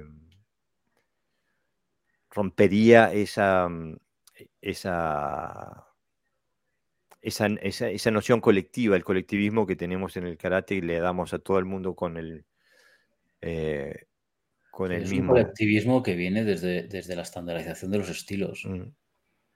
sobre todo de las grandes organizaciones de estilos. Bueno, de todas al final, porque al fin y al cabo tenemos líneas de eso que lo único que buscan es distinguirse de los demás. Entonces, y el problema es que se busca ser como la organización dice. Aquí es que ha cambiado el concepto, el concepto de enseñanza de karate. Entonces, el karate hoy día se establece o bien como un deporte, o bien se está y se quiere, o, de forma ya casi individual se hace institucionalizar como si fuera un sistema de enseñanza más. Entonces, antes no, antes los objetivos eran diferentes, la sociedad era diferente y que tenía diferentes. Entonces el trato con los, con los alumnos era, era, era eso, que se preocuparan de que, aprendieran karate y que no lo dejaran. Ahora eh, es un concepto más educativo, ¿eh? queramos o no. Entonces, cuando uno viene a, a un dojo, para mucha gente no solo viene a un dojo, viene a un centro de educación donde hay que enseñarle valores, hay que enseñarle a moverse, hay que enseñarle un montón de cosas. Y entonces, todo eso condiciona, condiciona la metodología, claro, y el ambiente del dojo también. E incluso los padres los traen muchas veces por eso, ¿no? Por ese motivo. Eh, no sé por qué Claudio Budnicar es el único que puede comentar con, eh, con donde se ve su nombre. Eh. así que bueno, fantástico. este, él nos escribe, estoy leyendo un libro de pedagogía de Pablo Freire y pienso que fue una lástima no haberlo leído antes para poder aplicarlo en mis clases de Aikido. que, ponga el título, por favor, para leerlo. Sí, estaría muy bien si nos puede compartir el título. Este, y es un, es un tema que estamos, eh, digo, y yo soy el primer pecador. Yo empecé a dar clases sin saber nada de nada, de absolutamente nada. Em, incluso empecé a dar clases eh, siendo un cinturón marrón, porque mi sensei me, me puso a dar clases. Este, pero pienso que es un tema la formación, eh, no solamente la formación del karate, pero la formación pedagógica eh, es, poco y nada lo que hay por ahí, ¿no? Pero eso lo de siempre, Jorge, lo que hemos hablado antes también, que eh, tener un cuarto de dan tampoco te garantiza de que a lo mejor éticamente es mejor que sea marrón, ¿no? Por el tema social que tenemos en la visión que tenemos del karate, que si no eres cinturón negro no puedes dar clase, ¿no? Pero ya sabemos que no, uno, uno puede ser cuarto dan, empezar a dar clase y, está igual de pegado que tú cuando eras marrón. A mí me pasó lo mismo, yo empecé a dar clase también no siendo cinturón negro. Y lo que pasa es que luego tienes capacidad o no la tienes y al final, pues si te gusta, vas aprendiendo y vas desarrollando. Y hay gente que se mantiene en la misma idea toda la vida, ¿no? Es decir, tiene un poquito y todo eso los tira todos los años que puede. Entonces el grado creo que no, está relacionado. No, digo, podría ser más que nada como, como marco de referencia para la experiencia, digo. Nos, manda hay, muchas organizaciones que, por ejemplo, si no eres cuarto dan, no puedes dar clase. Sí, incluso. Y, dices, mm, pedagógicamente, ¿te han enseñado algo hasta llegar al cuarto dan para dar clases? ¿O simplemente porque consideran que ya tienes un conocimiento de X? Mm. Ese es el problema.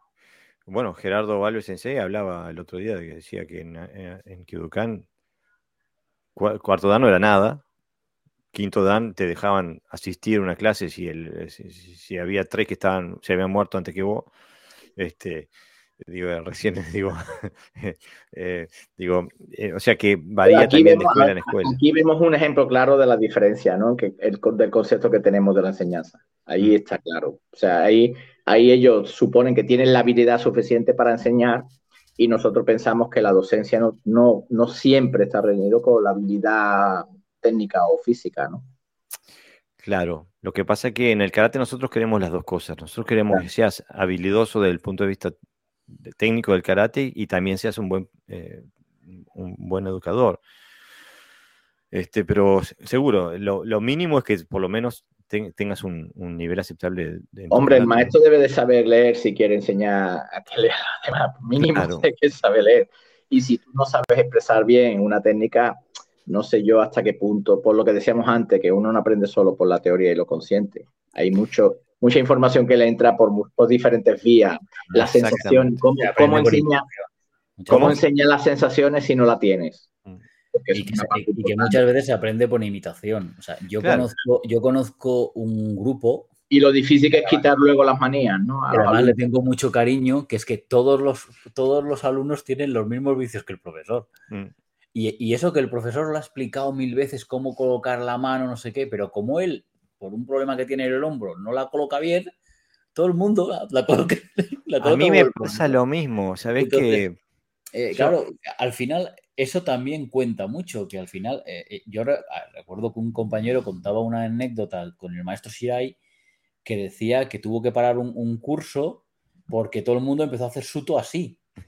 Pero es que por lo visto Shirai tiene, un problema en la mano, que tuvo un accidente o lo que fuese y no puede cerrar los dedos.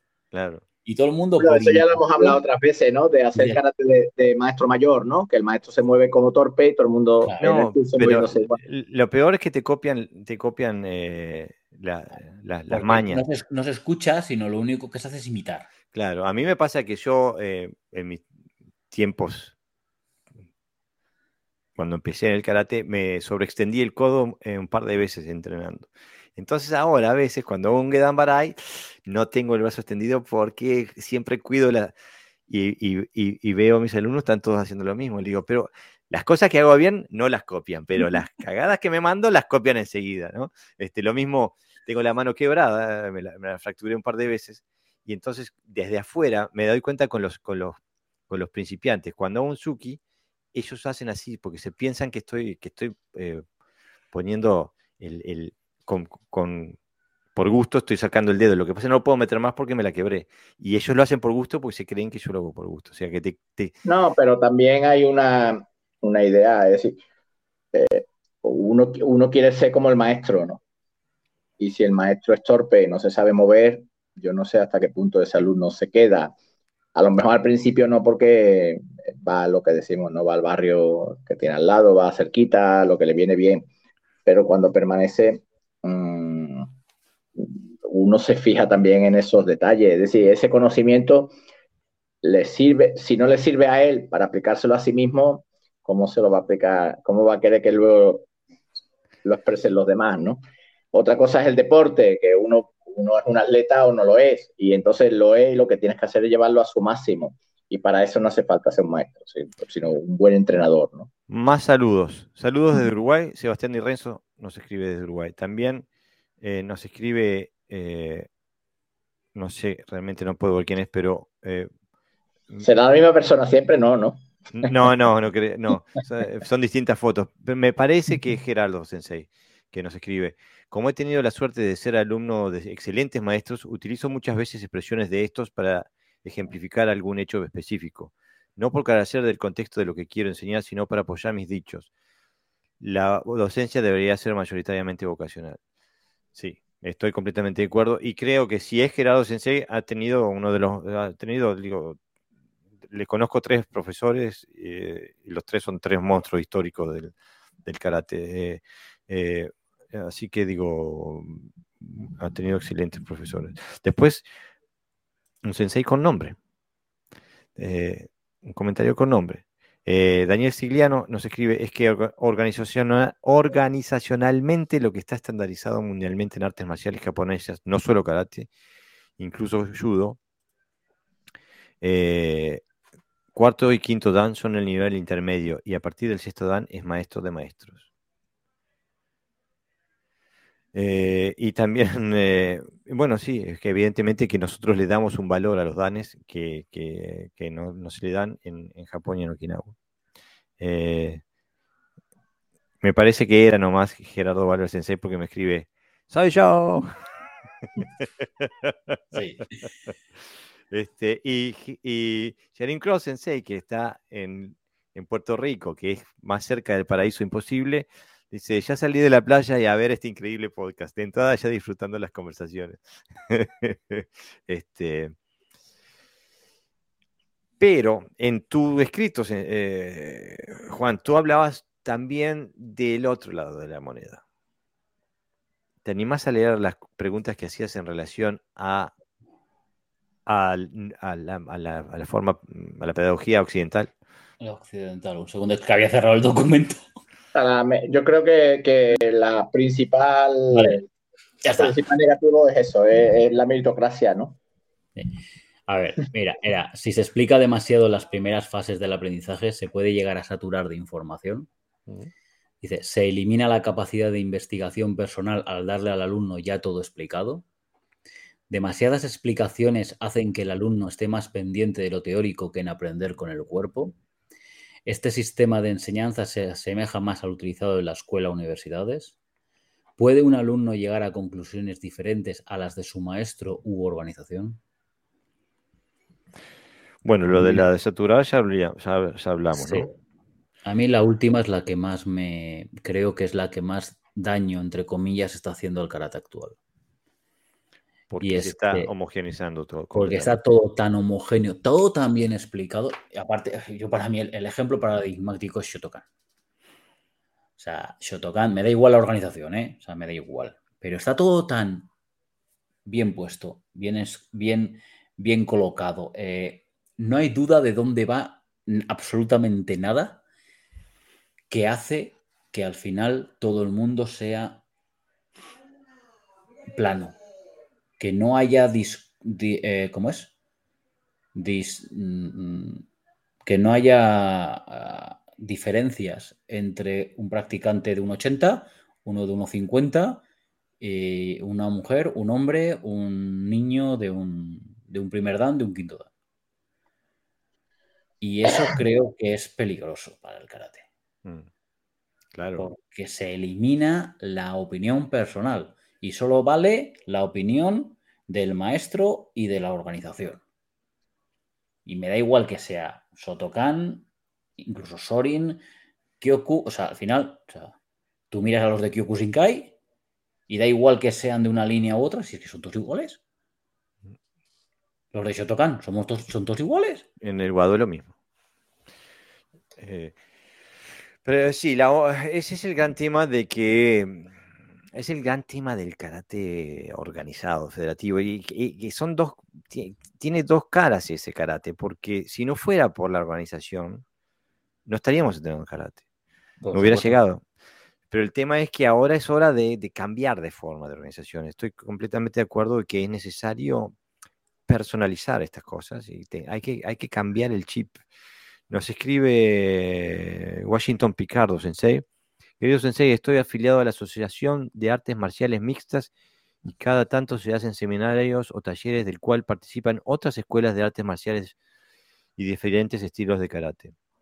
Lo hacemos para poder aprender unos de otros y a la vez transmitirles a los alumnos las diferentes conceptos y enseñanzas que sirven para nutrirnos con conocimientos todos tanto los alumnos como los mismos sensei. Saludos, Washington Picardo.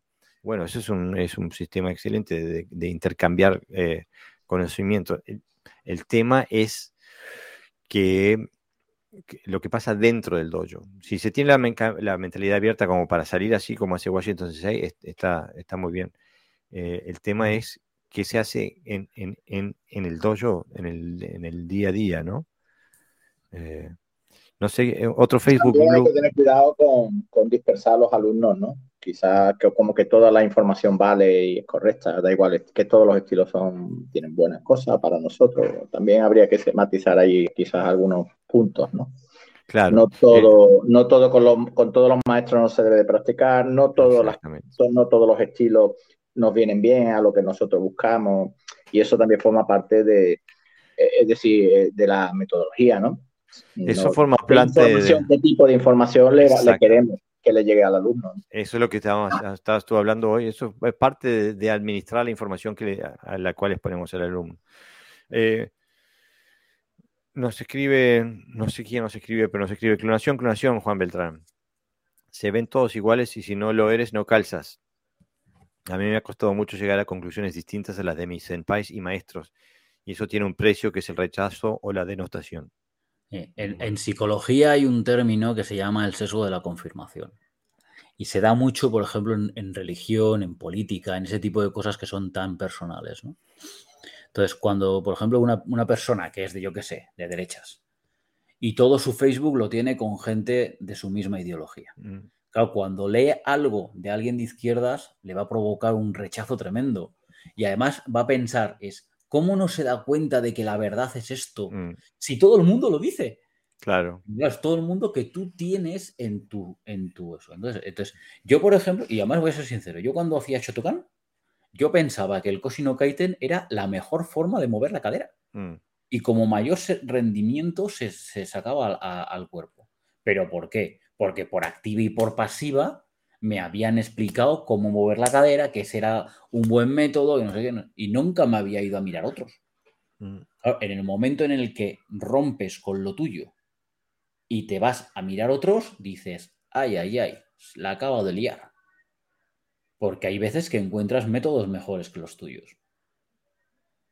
Por eso creo que es importante que debe haber un continuo buscar por desgracia, a veces nos tenemos que ir a otras artes marciales o a otras ciencias, porque en el karate o en el karate que tenemos cercano es complicado a veces. Yo, por ejemplo, en Pamplona, la ciudad de la que yo soy, solamente hay Sotokan. Además, Sotokan de una sola línea, porque todos nacen, todos los A veces es complicado, ¿no? Sí, una, es la única pregunta. una pregunta. Entonces, tú, tú creo ¿Tú crees que la metodología de karate no incita a pensamiento libre? Porque se busca tanta la especialización en el estilo y el perfeccionamiento que la gente no tiene nada más capacidad para eso que hace. Se incita, quiero decir que no es que uno lo incite a nivel personal, porque uno, eh, yo, creo que nadie quiere, bueno, nadie, no quiero hablar porque conozco a mucha gente que es lo contrario. Pero, por ejemplo, yo, yo constantemente incito a la reflexión en mis clases. Pero eso no es Pero la dinámica, la metodología de karate no incita precisamente a eso. Está todo lo contrario, va en el sentido contrario. Lo que yo he vivido es ser una copia de otro. Mm. O sea, porque otro decidió en su día que la rodilla estuviese en la perpendicular del dedo gordo del pie. eh, otro, o sea, son cosas que otro ha decidido. El otro día puse el, ejemplo este del Pasai. Y es alguien que ha decidido que en, Shotokan el, la mano se lleve aquí. Mira, yo en un curso de Yaido que estuve, en un curso de Yaido que estuve, yo, tengo cierta flexibilidad, además soy bajito, estoy cerca del suelo y me muevo rápido, ¿no? Y, me muevo bien, quiero decir, yo no tengo mayor dificultad en que tener las piernas muy abiertas y moverme, moverme rápido pues no veían eso, que yo era capaz de moverme, es decir, mi función física, mis particularidades, sino que yo tenía que cerrar más las piernas porque las catas se tenía que cerrar más las piernas. Entonces, eh, eh, eh, personas que hablaban de, del, del como arte, ¿no? Que era todavía más contradictorio, ¿no? Si es un arte, uh, cada uno lo expresa, ¿no? Si Exactamente. Lo, si, lo, expresa bien. Yo conozco a un chaval que mide 1,95. ¿Tiene algún sentido que bloquee aquí? Si encuentra uno de 2 metros 30. Sí, claro. ¿Cuánto? A ver. claro, y yo, y yo mi pregunta era, eh, porque practicaban Nippon Kumite y demás, y digo, ¿no veis que no tiene sentido? O sea, teniendo que bajar, claro, el pobre chaval tenía que bajar las posiciones hasta hacerse daño para poder estar cuando él no, como que se acabó. Pues, no hable entonces del Shihonage, no hable del Shihonage de Aikido, que tienes que pasar por debajo del brazo del otro. Pobre hombre. Como, como, mides, como mides 10 centímetros más que el otro, ya no pasas. Sí, pero ahí puede haber un automatismo, bueno, es una práctica de Quijón para conseguir determinados automatismos. Evidentemente, tácticamente no, es un error, ¿no? Pero, pero el, problema es que se enseña como si realmente fuera una enseñanza útil. Y ahí, que es de lo que estamos hablando, ¿no? De, cómo se enseña. Y esto nos ocurre a los occidentales, les ocurre a los japoneses y también les ocurre a los okinawenses. Entonces, mm, hay una metodología que se ha estandarizado más desafortunadamente, de lo que, bueno, llamamos en metodología así, más de lo que nosotros pensamos. Entonces, cuando le quieres imponer argumentos nuevos, que a lo mejor eh, conocimiento sabes que funciona, tienes que cambiar la estructura de la clase, tienes que cambiar incluso las técnicas, ¿no? Y no todo el mundo mm, o tiene capacidad o está en disposición, porque al final el mismo programa da igual que tú consideres que la enseñanza puede ser diversa, como personalizada, como yo qué sé, lo que sea. Al final tu programa técnico es Oizuki, Gedambara y Yakusuki, ¿no? Etcétera, etcétera, ¿no?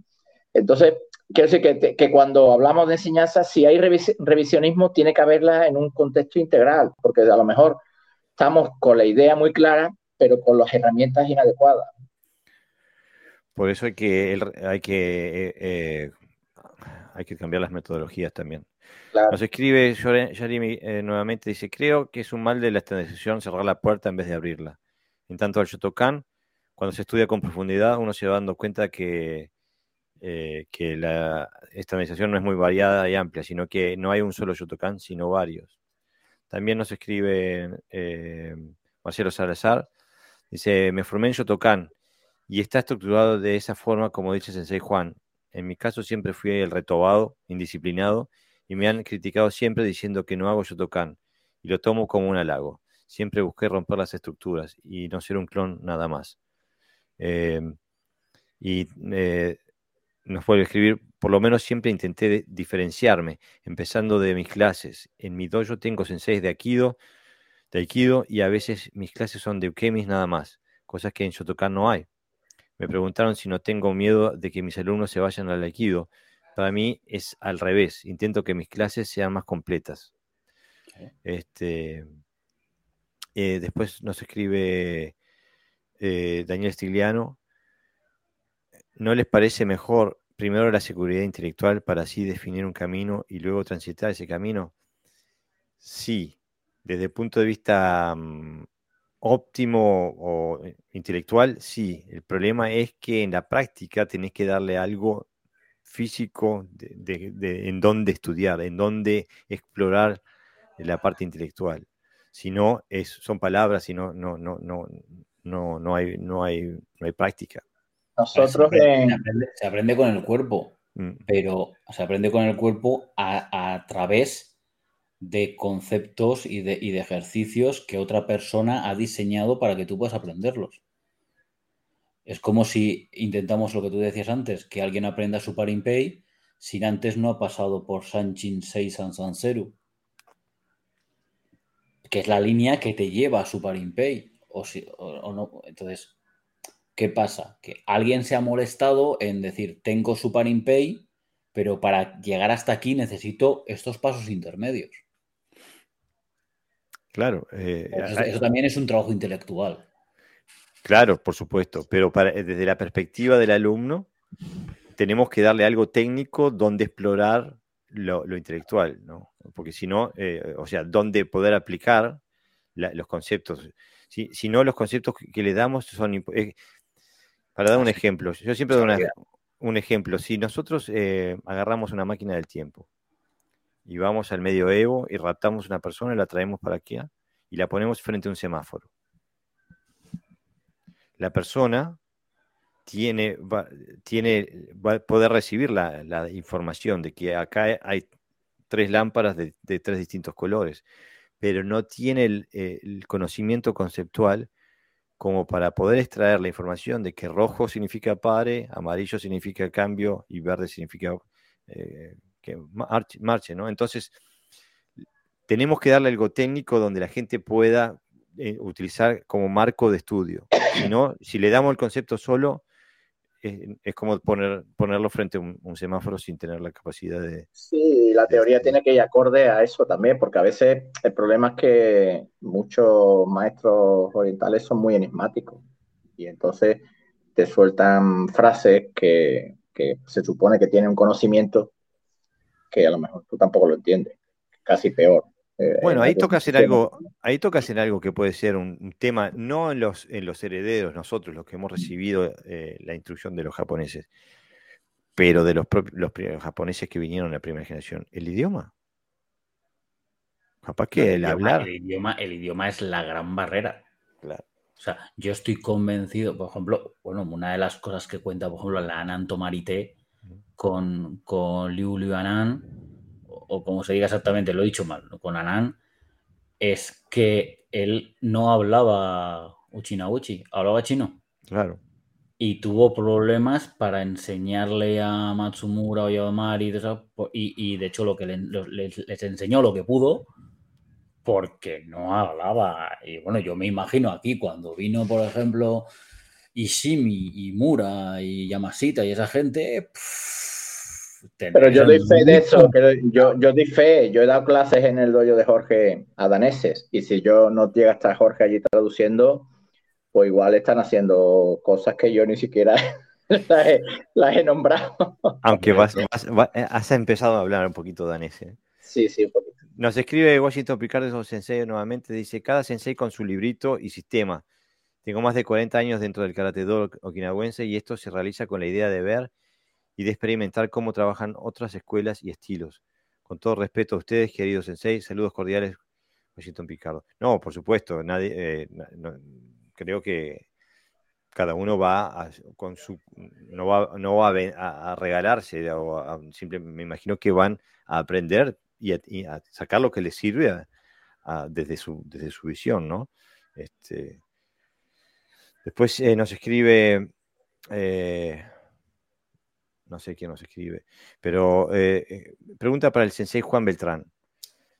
Si me responde por privado luego. Vi un video sobre el libro Karate Do Kyohan, original, no de la edición del alumno del cual no recuerdo el nombre, donde se puede conseguir en España, ya que voy a, viajar a mediados de julio y quisiera conseguir material, ya que en Uruguay no hay mucho. Disculpen. Eh, ¿Podrías escribir tu nombre? Así te podemos, te puede buscar por, Facebook, porque no vemos tu nombre aquí en la plataforma de Restream que usamos para. A ver, es muy fácil. Mira, que me mande un mensaje por privado y ya está. Perfecto. Sea quien sea, o, sí, mande un mensaje.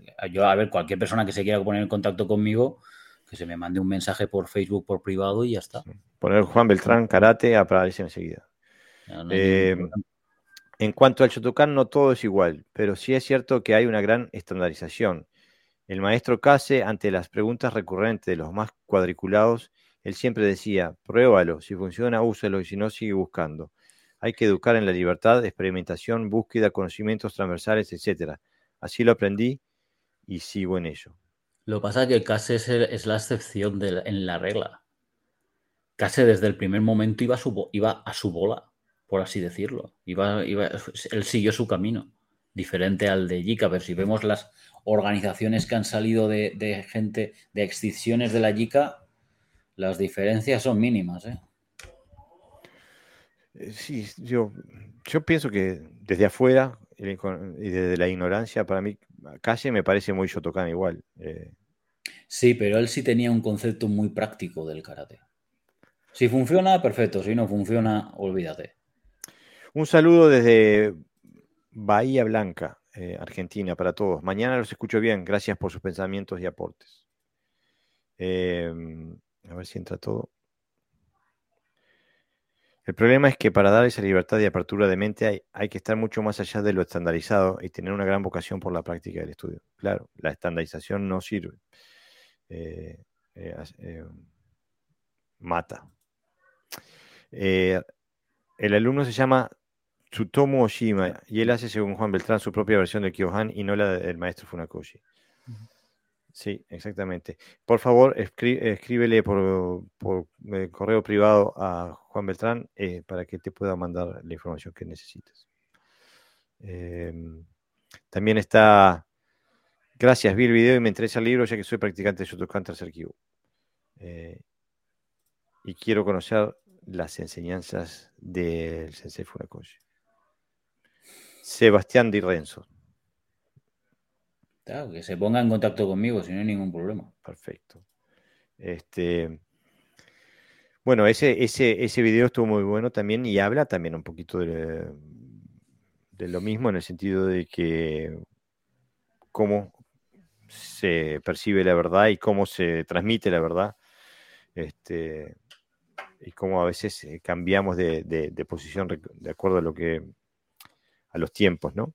Eh, quería también eh, seguir hablando sobre el tema porque veníamos, nos falta lo de la teoría, o sea, puede ser que nuestra forma de ver las cosas, de hacer las cosas, esta, esta pedagogía occidental, termine creando unos teóricos que no saben hacer práctica y que, y que lo único que saben es hablar y tomar café.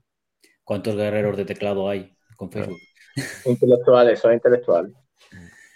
Sí, pero, pero porque es. A, ver, como todo en la vida, tendemos a llevarlo al extremo. Y entonces, eh, claro, a mí me pueden decir, mm, dar un concepto de, lo que sea, pero lo tengo que asimilar con el cuerpo, pero igual necesito 100 horas de entrenamiento y estoy metiendo 3. Mm. Entonces, claro, al final el conocimiento teórico lo tengo. O sea, yo puedo yo puedo sacar 50 aplicaciones del primer movimiento de Nehenchi, pero si luego no me pongo y las machaco, se queda en un limbo, no me van a funcionar. Pero yo creo que, hay conocimientos que, aunque nosotros no lo tengamos, se puede asumir y bueno, con el tiempo practicarlos y, y a interiorizarlos y añadirlos. El problema es que como no se pasa por el filtro de la práctica y de la experiencia, parece que todo conocimiento, toda cosa que se dice eh, eh, tiene un valor en sí mismo. Y yo leo a veces cosas por ahí que dice que no sé por dónde cogerlo, no sé por dónde pillarlo, que a lo mejor suena muy bonito, pero que no tiene ninguna base que refuerce eso, ¿no? que, sea real. Además que la... hay un amigo mío que me dice que, hay conocimientos de bar, ¿no? De conocimientos de, cafetería, ¿no? Donde uno empieza a hablar de política, empieza a hablar de historia, empieza a hablar de, lo que sea. Y pero que cuando tú profundizas en ese conocimiento te das cuenta que no sabes nada, ¿no? ¿Por qué? Porque eh, son teorías que, no están pasadas por un filtro real del conocimiento, en este caso, del conocimiento práctico, que te lleve a, que esas teorías tengan sean reales, ¿no? Sino que no sean charlar simplemente y, sabiduría, ¿no? ¿Y qué ocurre? Que hay mucha gente que se traga esas teorías como si fueran ciertas. Imagínate, yo qué sé, eh, Reiki. Pues, ¿puedo yo aplicar el Reiki al karate? Podría, ¿por qué no? meto todas esas teorías, le doy una cierta forma, pero en la realidad del karate eso es factible, seguramente no. Y entonces yo a eso me refiero, no, no tanto tener un conocimiento intelectual, sino qué tipo ¿no? de conocimiento intelectual tiene y si realmente tiene que ver con, la práctica real del karate o es simplemente ficción y literatura, como el que escribe. Uno escribir puede decir todo lo que quiera. Eso se soluciona bien fácil y es poniéndolo en práctica. Sí, pero, pero es que no lo eh, ponen en práctica. Claro, pero es que ahí está el tema. O sea, yo creo que hay una diferencia entre lo que está pasando en el karate y lo que pasa en otro tipo de ciencias. Y es que, por ejemplo, sé que no es el mejor ejemplo, ¿vale? Pero es lo que se me ha ocurrido ahora. La medicina.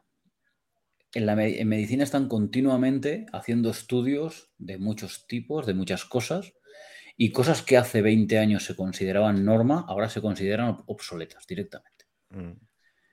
¿Pero por qué? Porque hay gente que se dedica a investigar y otra gente que se dedica a refutar lo que otras personas investigan. Y entonces hay un proceso de mejora continua. Y además es multidisciplinar, porque para hacer ciertas cosas necesitarás informáticos, necesitarás ingenieros, necesitarás electrónicos, y necesitarás médicos y necesitarás traumatólogos y no sé qué. Y entonces yo eso creo que es uno de los fallos que se está cometiendo en el karate. Y es que solo vemos el karate como, como nuestra islita, como nuestro pedazo.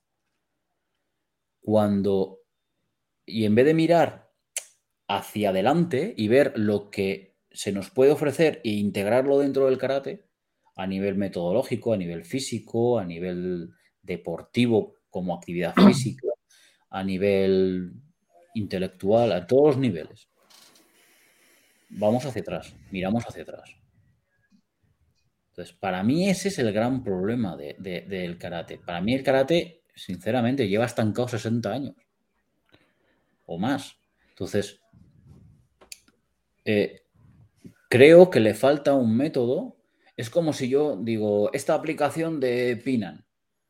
Bueno, pues ahora tírame pero a romperme. Tírame a hacerme daño. Y si ahí funciona, perfecto, la enseño. Si ahí no funciona, no lo tienes por qué enseñar. Y eso es lo que falta a veces, el decir, vamos a probar lo que, lo que estamos sacando de aquí.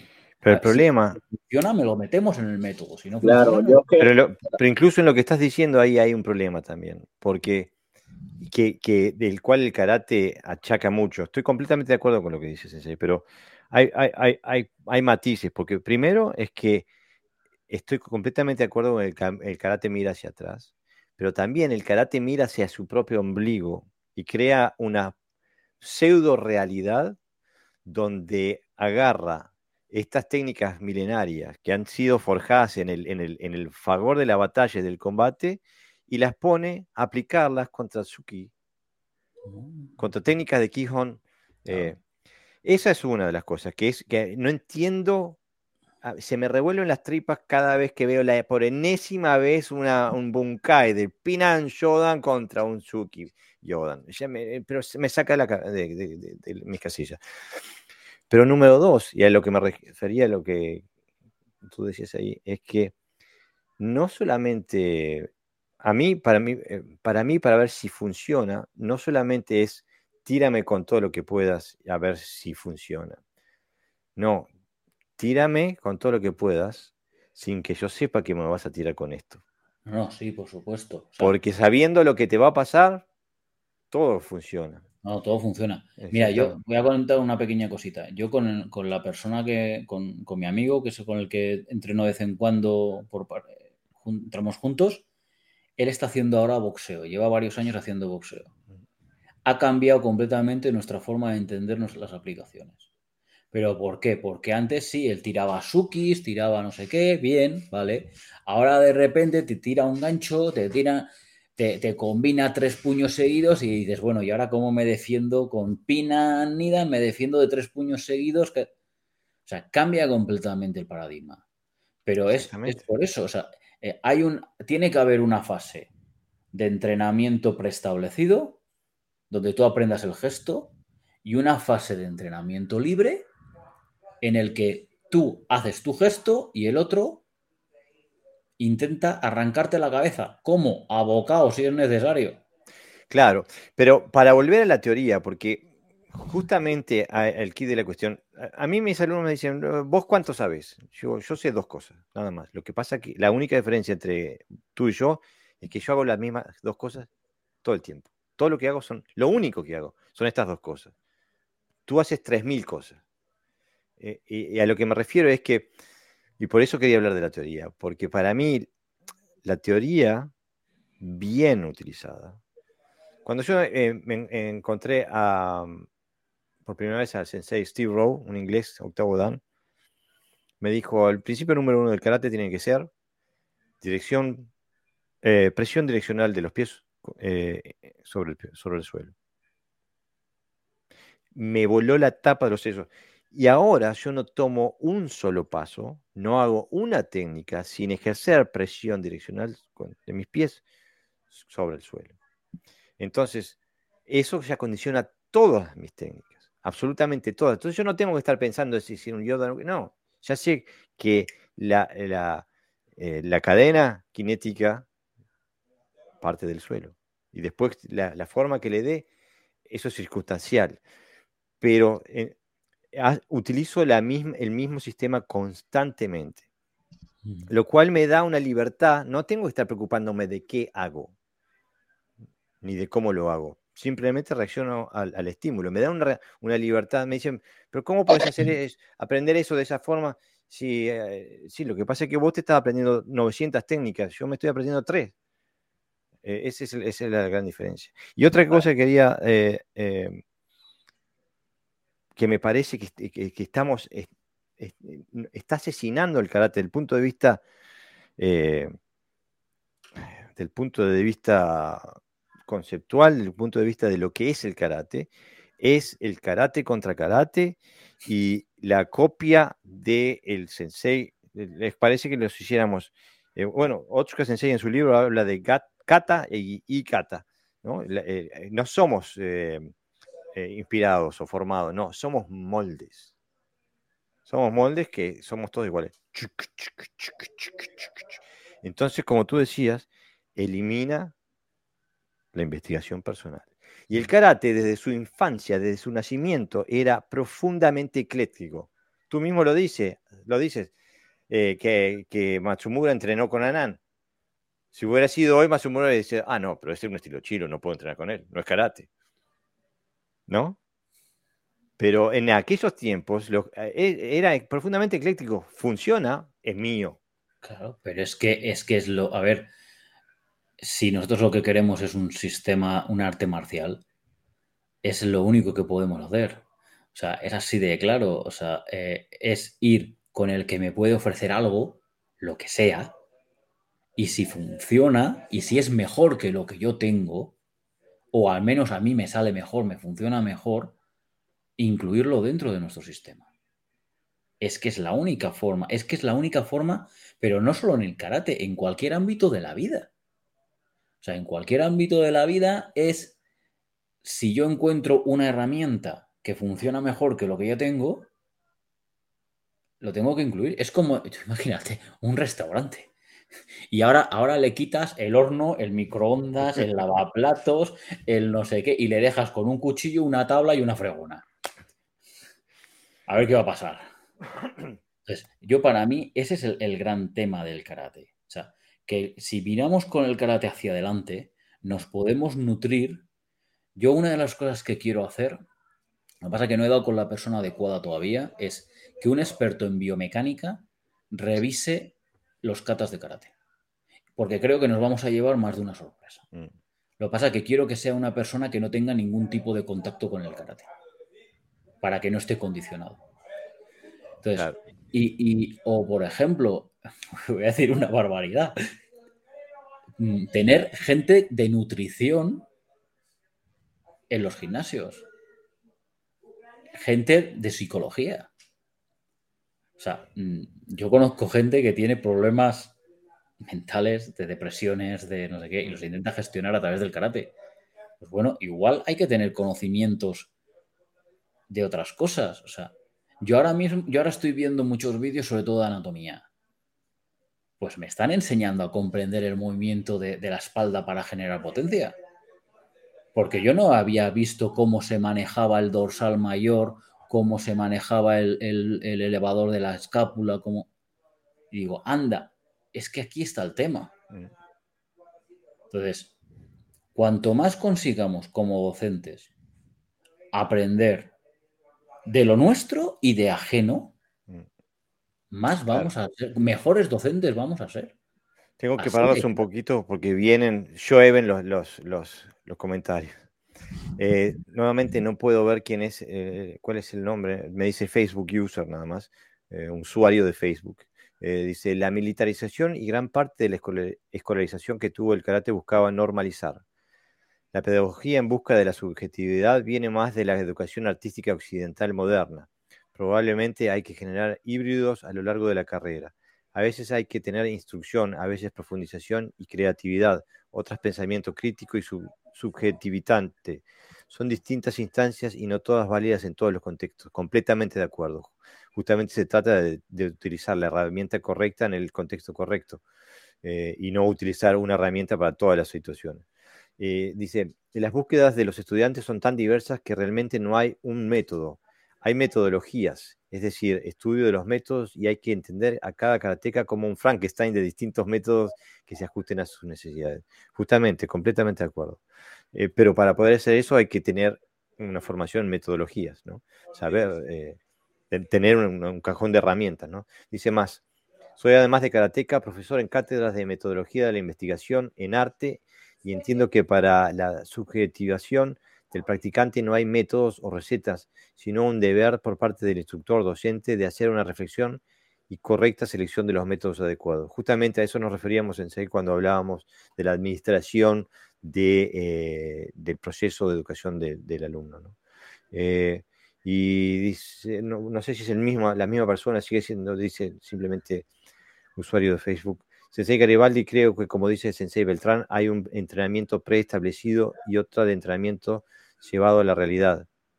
Kata no Bunkai, Genka Bunkai, Kakushite Bunkai. Aplicaciones diversas para una misma defensa, pero para llegar al todo hay que comenzar por el principio. Saludos Alejandro Cavalieri Sensei. Sí, yo en ningún momento puse en tema de juicio eso. Simplemente puse en tema de juicio de cómo, cómo valorar la funcionalidad de una técnica. Eh, no, estamos hablando de eso. Sí, viene más, dice. Otro usuario de Facebook dice, exacto, enraizamiento, segunda ley de Newton, principio direccional de la fuerza. Eh, y bueno, qué suerte alguien que esté de acuerdo conmigo. Eh, eh, otro, otro usuario de Facebook que, que, no sé quién es, que me gustaría saber quién es, dice, Ken Wamaguni creo que ha trabajado hacia el karate con sustento científico. Una pena que haya fallecido muy joven, aunque sus hijos Kenei y Kenzo han dado a conocer mucho de sus investigaciones ha quedado mucho en el baúl. Bueno, eso también es un tema, ¿no? Eh, no sé qué metodología científica utilizó Kemo Mabuni en su, en su trabajo de, mm, Yo no tengo nada, claro tampoco. Eh, pero que ha trabajado un montón y ha hecho todo lo posible por preservar un montón de información, eso sí es seguro. Este, pero, eh, ¿cómo decirlo? yo no creo que haya ningún estilo de karate que yo conozca, por lo menos, que se haya salvado de todas las nanas que estamos diciendo hoy, de las cuales estamos hablando ahora. Eh, creo que todos pecamos, todos los En el caso del Shitoryu, si hubiera habido un estilo profundo, muchas catas no se hubieran cambiado. Y lo dejo ahí para un siguiente tema. Bueno, eh, ya vamos por las dos horas y cuatro minutos. Y el podcast mañana, cuando lo publique, eh, la gente se va a caer dormida. Van a haber accidentes de tráfico por culpa nuestra, o la gente se va a dormir manejando y escuchando el podcast. Este, pero este, fue un gustazo. Eh, y bueno, dio un tema para, horas y horas y horas. Este, y tenemos que, que retomar más. Muchas gracias, Sensei, por haber participado. Eh, bueno, espero que haya quedado la gente contenta y satisfecha y si no, que bueno, que nos manden las críticas y vamos a intentar mejorar. ¿eh? Bueno, a ver si...